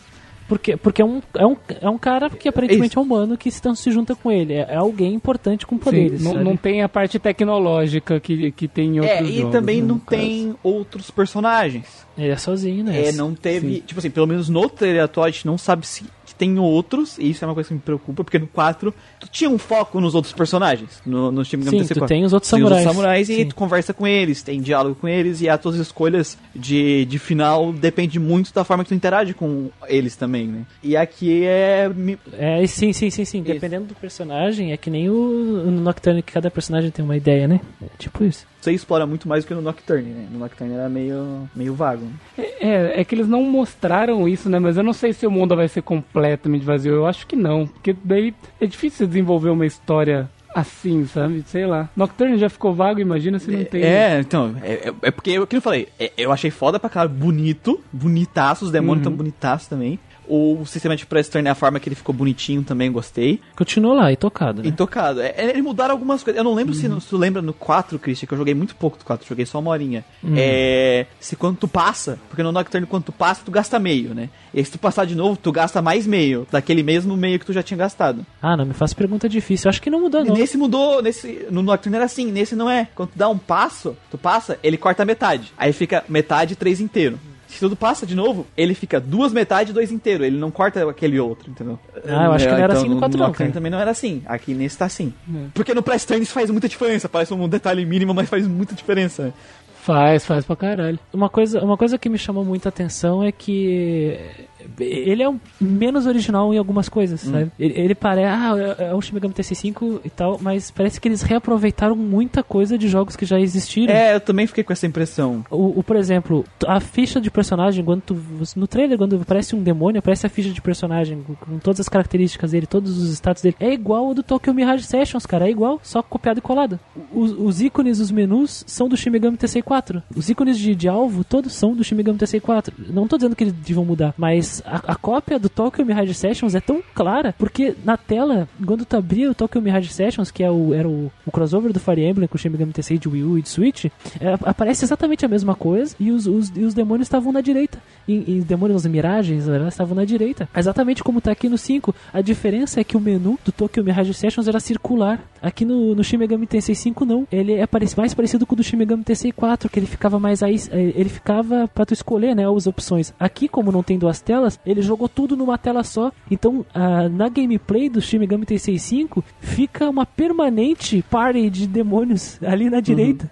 O que é estranho. Algumas pessoas estavam reclamando disso, né? É, Eles, ao invés de colocar eles embaixo, deixou eles na direita. Eu não sei se eu achei tão ruim, porque a parte do meio, a parte do meio ficou bem limpa, sabe? Da movimentação do- de que, das coisas que você vai ver acontecendo das animações, ela tá bem limpa, assim, pra mim. A questão é que precisa. No Nocturne não tinha a segunda tela e não tava lá, sabe? sabe? Ah, no Nocturne tinha o nome tá? dos personagens, aqui eles deixaram uma portrait. Isso. Deixaram, deixaram não só portrait, é um quadradão com todas as informações dele. Vida, MP, o, o nome. Ah, tem level, tem. Não- isso não me incomodou, cara. Mas sei lá, Eu também não achei ruim, não. o Nocturne tinha os Magatama, né? Tinha as Magatama, que era uma mecânica do Nocturne. O 4 tem os aplicativos da, da tua Wi-Fi digital e, e tem a questão da, da- aprender as skills dos demônios, transferência de skill, tinha todos os esquemas que tu fazia lá com o tablet dependendo dos teus aplicativos. E tu comprava os aplicativos. E com um ponto de progressão e tal. E aqui não mostrou nada, sabe, disso. E é uma das coisas que eu penso, sabe, tipo, que ainda que eu ainda sinto falta, que eu quero saber mais. Não tô reclamando, ah, o jogo vai ser uma merda. É eu- coisas que eu sinto falta que não foi mostrado ainda. Dungeon, né, porque o gameplay também é só naquele mundo aberto, que foi mostrado 20 minutos de gameplay, é no mundo aberto. Uhum. Mas, mas teve mais gameplay depois. Uh, teve Teve, de 15 teve a minutos, né? Treehouse, que é a. Não, teve um, a Treehouse, que a Nintendo fez game. Depois que terminou o Direct, ela fez gameplay, corrida de vários jogos que eles apresentaram na. na na Direct. E depois disso, no dia seguinte, saiu uma live japonesa que mostrava a gameplay também. Não eu vi, mandei não pra vi. vocês. Não deu, não deu pra ver tudo, né, cara? Eu, eu vi, eu vi junto com o Chris, que daí eu acho que você vai trazer um ponto aí de que eles regrediram, né? É, é, que- é que algumas coisas mudaram. Por exemplo, não existe mais buff em área nem debuff em área. É só sozinho. Tu tem que mirar num, num alvo só e tu pode só Ixi. aplicar em um só por vez. Não existe mais em área. E, e se o protagonista morrer, morreu. É, morrer é game over. Tensei Isso vai, isso vai ser complexo. Isso, É. isso é, uma, é uma mudança que no Shin Megami Tensei 4 tinha, que tu, não, tu, tu morria quando só Uhum. todo mundo morresse, né? O protagonista caía, tu continuava. E se todo mundo morresse, tu tinha uma segunda chance indo pro mundo dos mortos. Agora aqui não. Se o É, os protagonista caiu, os acabou. buff em- em- em- selecionável, se não me engano, os- os mais antigos também eram assim, né? É, tu não, não era buff em área também. Eu queria perguntar, mas, mas eles falaram que não vai ter ou na gameplay só não apareceu? Talvez sejam é, a- habilidades avançadas, né? Ou eles É, falaram porque também que tem ali na, na- na- nos textos, tem tipo a skill mais 3. É, tem muita coisa que a gente ainda não viu, eu acho, sabe? Isso, isso, isso. Tem skill mais 13, que, tu- que a gente não É, sabe então. exatamente o que, que é. Uhum. Até porque todas as gameplays estavam em japonês. né? Até mesmo na Treehouse e os caras americanos jogando o jogo em japonês. Não, não, mas ele falava, algumas coisas ele falava o que, que tava escrito, assim, fala, fala de uns personagens aleatórios. Mas, assim, tem muita coisa que ainda falta mostrar pra mim ter uma avaliação completa desse jogo. Claro que, assim, press turning, todas essas coisas, automaticamente vai ser um combate interessante, né? Não tem como. Mas não adianta ser só press turning, né? Ele tem que trazer algo novo, né? Algo dele. É, eu não acho que, que vá decepcionar, não. Dá a entender que vai, o- os buffs depois vai ser que nem persona mesmo. Vai ser tu mira no, no alvo e tu faz causa nele, sabe? Não vai ser mais em área. O que eu acho uma pena, porque era legal pela É, complexidade. mas das às vezes coisas, vai sabe? trazer uma outra Sim. complexidade, vai dar uma individualidade pra ele, mas vamos ver, né? É, é que nem a gente falou aqui, ó, a gente não tá jogando o jogo porque não saiu ainda. Uhum. E é o jogo que eu vou, vai me fazer comprar o Nintendo Switch, sabe? Eu vou comprar o Nintendo Switch pra jogar esse jogo, vou jogar esse jogo. É só coisas que eu senti falta ainda, sabe? Porque a gente ficou no hype quando saiu, porque a gente queria muito, né? Que saísse. Eu fiquei meio bolado com todos os layouts de hub sendo copiados do Tokyo Mirage Sessions, cara. Mas o que. eu- são coisas que estão me preocupando, sabe? Porque é, é legal esse mapa mais aberto, mas se não tiver aquelas dungeons maneira. Não, tem que ter, tem que ter o level design do, do Nocturne, senão é tipo, É, se for só, só uns mapas assim, vai ser meio broxante pra mim, no caso. Se não tiver, mas eu acho que vai ter. Os caras são, os caras são bons em fazer isso, né? Não é só no Nocturne que tinha, né? O, o- imagino que o, o Christian jogou o Shin Megami TC4 lá, ela dungeon foda também. Tinha, tinha dungeon também. Não eram especificamente cavernas e coisas assim, mas tinha florestas e tal. Ah, Tinha não, é dungeon, dungeon no sentido de Dungeon, sim. Que dungeon? mapas complexos. Só que no, no Shin Megami TC4 não tinha Sim. mundo aberto, né? Assim, que até, não, quer dizer, do, do, do jeito que a gente imagina que vai ter no 5, né? Sim, sim. jeito que deu pra ver nos trailers. Porque né? ne- nem no Nocturne tinha, Não, né? mas, mas é que nem é que nem eu acho que que a gente comentou do Elden Ring ali, vai ter a parte de deslocamento, né, de, de mundo aberto e a parte de dungeon É, eu também, eu, assim. pelo que eu vi na gameplay dos caras jogando, eu senti que ia ser um negócio assim. Talvez até tenha o- um overworld, e aí tu vai indo de áreas em áreas que vai ter aí, áreas abertas diferentes e dungeons dentro delas, talvez. Porque ele até tem, é, quando você tá vendo aqui na, ele correndo, aquele, aquele buff que ele dá, que ele dá uma, Corridinha. uma corrida mais rápida. Corrida É, Naruto. não sei se isso aí é uma habilidade do Overworld, vamos dizer. Se vai ter isso dentro da dungeon, que é a corrida Naruto dele. Tem que tem essas Ao preocupações. invés de cavalo, ele tem corrida Naruto. Já saiu algum monte, algumas várias informações para essas gameplays que saíram. Então, por exemplo, eles publicaram a imagem de o vídeo da, da fusão, né? Do piano, né? É do piano que ele toca o tema da Catedral das Sombras do Foda. piano pra fazer a fusão. Isso é do caralho. E a isso fusão é tá muito da hora, né? Foda. o- as duas coisas que se fundem e sai a criatura assim, parece que ela tá no meio de um palco, assim, muito massa. Sim, é uma massa meio que une Uhum. elas pra, pra ficar mais crível aquela eles se, coisas nada a ver se fundiram Ouvi uma coisa uma- nada a ver a porra do Beelzebub, né? Ouvi uma- Beelzebub. Aquele arrombado. Eu vi uma, uma, outra, uma outra coisa da hora que. E dependendo, alguns ficam felizes ou não, é que fica. É o design dos monstros. É, é da hora, mas tu percebe claramente quando não é do Caneco. E tem muita coisa que não é do Caneco aqui. Muita. No, no Coisa. 4 já tinha, né, cara? Ma- Mas aqui fica muito mais claro, é muito mais claro. Aqui fica muito pior. O, o Golem, o, o Golem que, por exemplo, mata o, o personagem Sim. no, No trailer, o cara jogando que morre. na, na gameplay japonesa lá que ele morre, que a gente descobre que o protagonista morrendo sozinho acaba o jogo. Não tem nada a ver. Esses monstros cabeça de batata, tem nada a ver. Tem uns bichos assim que são realmente. Tem uma aranha também que nada a ver com o caneco ali. Eu não sei se isso é bom ou ruim, porque os caras tentaram no 4 emular o caneco o máximo possível. Mas o design de monstros eu acho que eles vão chamar um monte de artista aleatório pra fazer, cara. Vai ser que nem Pokémon, sabe? Acho que sim, talvez é, ele não tá descontextualizado, né? Mas você reconhece ali, bateu o olho que, que não é o original. É que o Caneco, Caneco saiu, né? Não tem o que fazer. O charme se vai um pouco porque é- a, a- a arte Sim. era reconhecível, Uhum, entendeu? Sim, sim. E não, agora não vai não é, começar não a é que perder isso. expulsaram ele, né? Não tem o que fazer. Saiu, saiu. Ah, não tem que fazer. Também espero que esteja muito bonito o Suck Goat nesse jogo. Suck Gold. Tem uma grande dúvida temática, né, também do, do jogo, porque quando o personagem morre no, no Shin Megami Tensei 5, aparece o corpo transformado no chão e na frente dele a versão humana dele Sim. e o E o cara, cara que eles fundiram, que- né? E os dois que somem. ele se fundiu. Gostoso que ele E fundiu. eles dois lá. somem. E porra, aí tu fica, tá, o que que é isso? Será que o cara é uma parte da personalidade dele? É, será que o cara é uma entidade? Será que o cara é o quê? É uma versão dele do futuro? Não sei, cara. Eu, eu gostei também que a a, a, mão dele Sim. vira uma espada, os dedos eles são de luz e os dedos viram uma lâmina. Isso é bem massa mesmo. Só sei que eu vou fazer a biofísica pra poder usar isso aí, velho. E ele quando vai bater, né? Ele tá correndo no mapa, parece inimigo, ele vai bater, ele cria a mãozinha de luz e psh, Que nem eu falei, né? ex- Existiu muita discussão sobre o- no 4 da equipe, né? De qual as, as diretrizes novas pro Shin Megami Tensei. Se for game over, o personagem morreu e é game over direto, não tem o que fazer. Querem voltar pro hardcore total, sabe? Tipo assim, não tem, tu não pode errar. Mas é que eu lembro de vocês comentando que no 4 você fala, ah, se o protagonista morrer não acaba e você tem como voltar pagando o barqueiro. Deu um monte de gente poderia falar, nossa, o jogo ficou fácil então. Só que não, tá É, ligado? só que eles deixaram os monstros três vezes mais Exatamente, fortes no exatamente, 4, é né? isso. O... Lembro que vocês falaram que o tutorial do jogo morre. é tensíssimo, você morreu. Então é aquela coisa de tipo, se ele dá de um lado, ele vai tirar do outro, sabe? Então, é, eu tô achando que então talvez as coisas fiquem mais fáceis do 5. É, espero que é, não. espero que não também. Porque a galera que, se eles quiserem, vamos facilitar pra trazer mais gente pro nosso joguinho e foder com a galera que é fã deles, deixar decepcionar a galera que é fã deles é. Ah, mano, é, bota, né? faz que nem fizeram com o Nocturne. Bota Merciful Mode pra quem quiser jogar no, no Merciful, faz sim. Mas se a dificuldade no- for no mínimo um Nocturne, cara, É. vai tá ok. Vai tá ok, é. Ah, ser- vai ser. Eu acho que vai ser isso, cara. Vai ser o normal, vai ser nível Nocturne. E aí ah, vai ter a versão hard, né? Padrão que vai ter do, do coisa. E uma versão Merciful que nem eles botaram no remake aí do. do no remaster do Nocturne. Não, acho, acho, acho que não, acho que não vai ter seleção de dificuldade, não. Porque os outros, todos os Shin Megami Tensei tinham. O Nocturne tinha a versão hard? Tinha, tinha hard. Tinha, tinha, hard tinha. aberta. Só não tinha mais fácil. Ou era normal ou era no teu cu. Era só- Eram as duas opções hard, que é. tinha no Nocturne. E aí no, no remaster eles colocaram a Merciful, né? Pra quem Tal- quisesse. talvez, talvez até tenha uma Merciful Mode, mas eu tô dizendo assim, o normal talvez vai ser ali no mínimo um Nocturne de dificuldade. Espero que sim. que O, sim. o Devil Survivor ele tinha normal e, e fácil, e quando tu zerava, tu podia jogar no difícil. É bem, é bem normal no, nesses, nos mais recentes. Não me, não Uhum. me recordava que o Nocturne tinha seletor, mas que bom que Sim, agora temos Shin Megami novo, né, cara? É Shin Megami. Tensei novo.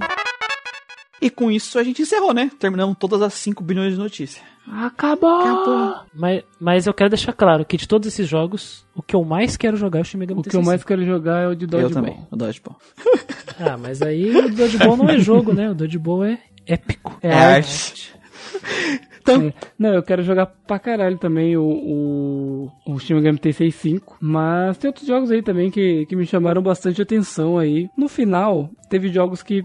É, que a E3 no caso foi só por esse aí. Mas no- contando com as outras empresas, teve bastante coisa Não, legal. tem bastante cara. coisa legal. E que aquele negócio, sabe? É, o pessoal brinca que foi salvo, é porque algumas empresas grandes, como por exemplo a Square, fizeram uma conferência terrível. Capcom, a, Cap- a Capcom fez ok. A, a Capcom foi ok É, a Capcom- comparada com a Square. Aí a Ubisoft Bandai foi horrível não, também. A, a, a Warner não fez A conferência. Bandai e a Warner... A, a- a Warner não fez conferência. A Bandai também praticamente não fez. O, o- até o pessoal surpreendeu, falou, nossa, o Xbox fez tipo a melhor apresentação deles dos últimos seis anos, tá ligado? Sim. Falaram de um monte de jogo aí, vieram com, sei lá, eram uns 20 e pouco anúncios, assim. As, as empresas elas têm que aprender a fazer. A Nintendo ela já tinha pulado fora, né? No momento que ah, eles falharam na apresentação do Wii U, em era 2012, e de- deu ruim na apresentação do Wii U na, na E3, eles nunca mais fizeram E3 presencial, fizeram só evento digital. E a Direct funciona perfeitamente. É aqui jogo, jogo, jogo, o cara fala, ó, vai ter jogo, esse jogo. Jogo, jogo, jogo, jogo, jogo. Acabou. Uhum. As empresas têm que fazer isso, velho. Ninguém quer ficar vendo entrevista, ninguém quer ficar vendo essas coisas. De- entrevista rola com os as mídia especializada depois, velho. O cara, a gente quer ver jogo. Na, na hora da, da Bandai lá, teve cinco minutos, acho que era. ah, Como é que é? From the Ashes o nome do jogo? De, de horror lá. E aí o resto foi, foi entrevista, velho. Entrevista, né? No, na Twitch da, da E3 lá, os caras. Os, a galera só mandava emoji de gente dormindo. É, porque assim, não é um problema da, da entre- de ter entrevista, né? De, ser- de dar entrevista. Porque não. Pra esse tipo de evento não funciona. Não é isso que a pessoa tá indo atrás desse evento, né? Não é pra entrevista, é pra ver os jogos. Pra ver jogo, novidade. Se fosse uma gameplay do jogo, aí o pessoal ficaria, tipo assim, ah, mostramos aqui o trailer, agora já mostrar uma gameplay. E o pessoal ia, não ia ficar dormindo, né? É. Uhum. A menos que o gameplay do jogo desse sono, né? Claro. Olha a Square, por exemplo. Ah, é difícil. Hum, Ah, Pixel Perfect, não sei o que. Mostrou o que? Nada. Legenda of Mana? Nada. Aí mostrou esse Final Fantasy amaldiçoado. Ok. Final Fantasy 16, cadê? Não tem. Cadê o. Sabe nada? Acho que eles estão, é, acho que eles estão aguardando coisa pra Tokyo Game Show, velho. Ah, empresa, ja- empresa É. japonesa caga pra, pra ITs, velho. É. De- me dei conta disso alguns anos atrás. Empresa japonesa ele caga. É só ver que a demo da, que veio aqui pro ocidente, na E3, a ocidental a, do Final Fantasy VII Remake é um cocô, e a da Tokyo Game Show era com- bem completa, com Sim. história mais avançada. Não, com gameplay avançada, né? Com Gameplay coisa que não tinha na né? nossa gameplay. Tipo, porque eu lembro quando a gente jogou aqui na, na- A gente jogou a versão da E3, lá na Sim, que BGS. não tinha nem botão triângulo funcionando. né? Aí a gente falou, nossa, tá muito simples, não sei o que. Aí a gente foi ver a, o gameplay japonês. Tinha um monte de, de- Tinha outros botões adicional que fazia coisas diferentes, sabe? Porra, velho. Porra, mano. Aí tu quer me zoar, tu É. quer me zoar, quer me zoar, zoou. Zoou. Então, então terminamos aqui, gente, esse podcast gigante, porque notícia pra caralho, RPG pra caralho. E porque nós somos o Grand É, exatamente. Mais que pro nosso padrão é Drops. então fechamos por aqui e até o É isso próximo. aí. Falou, galera. Falou!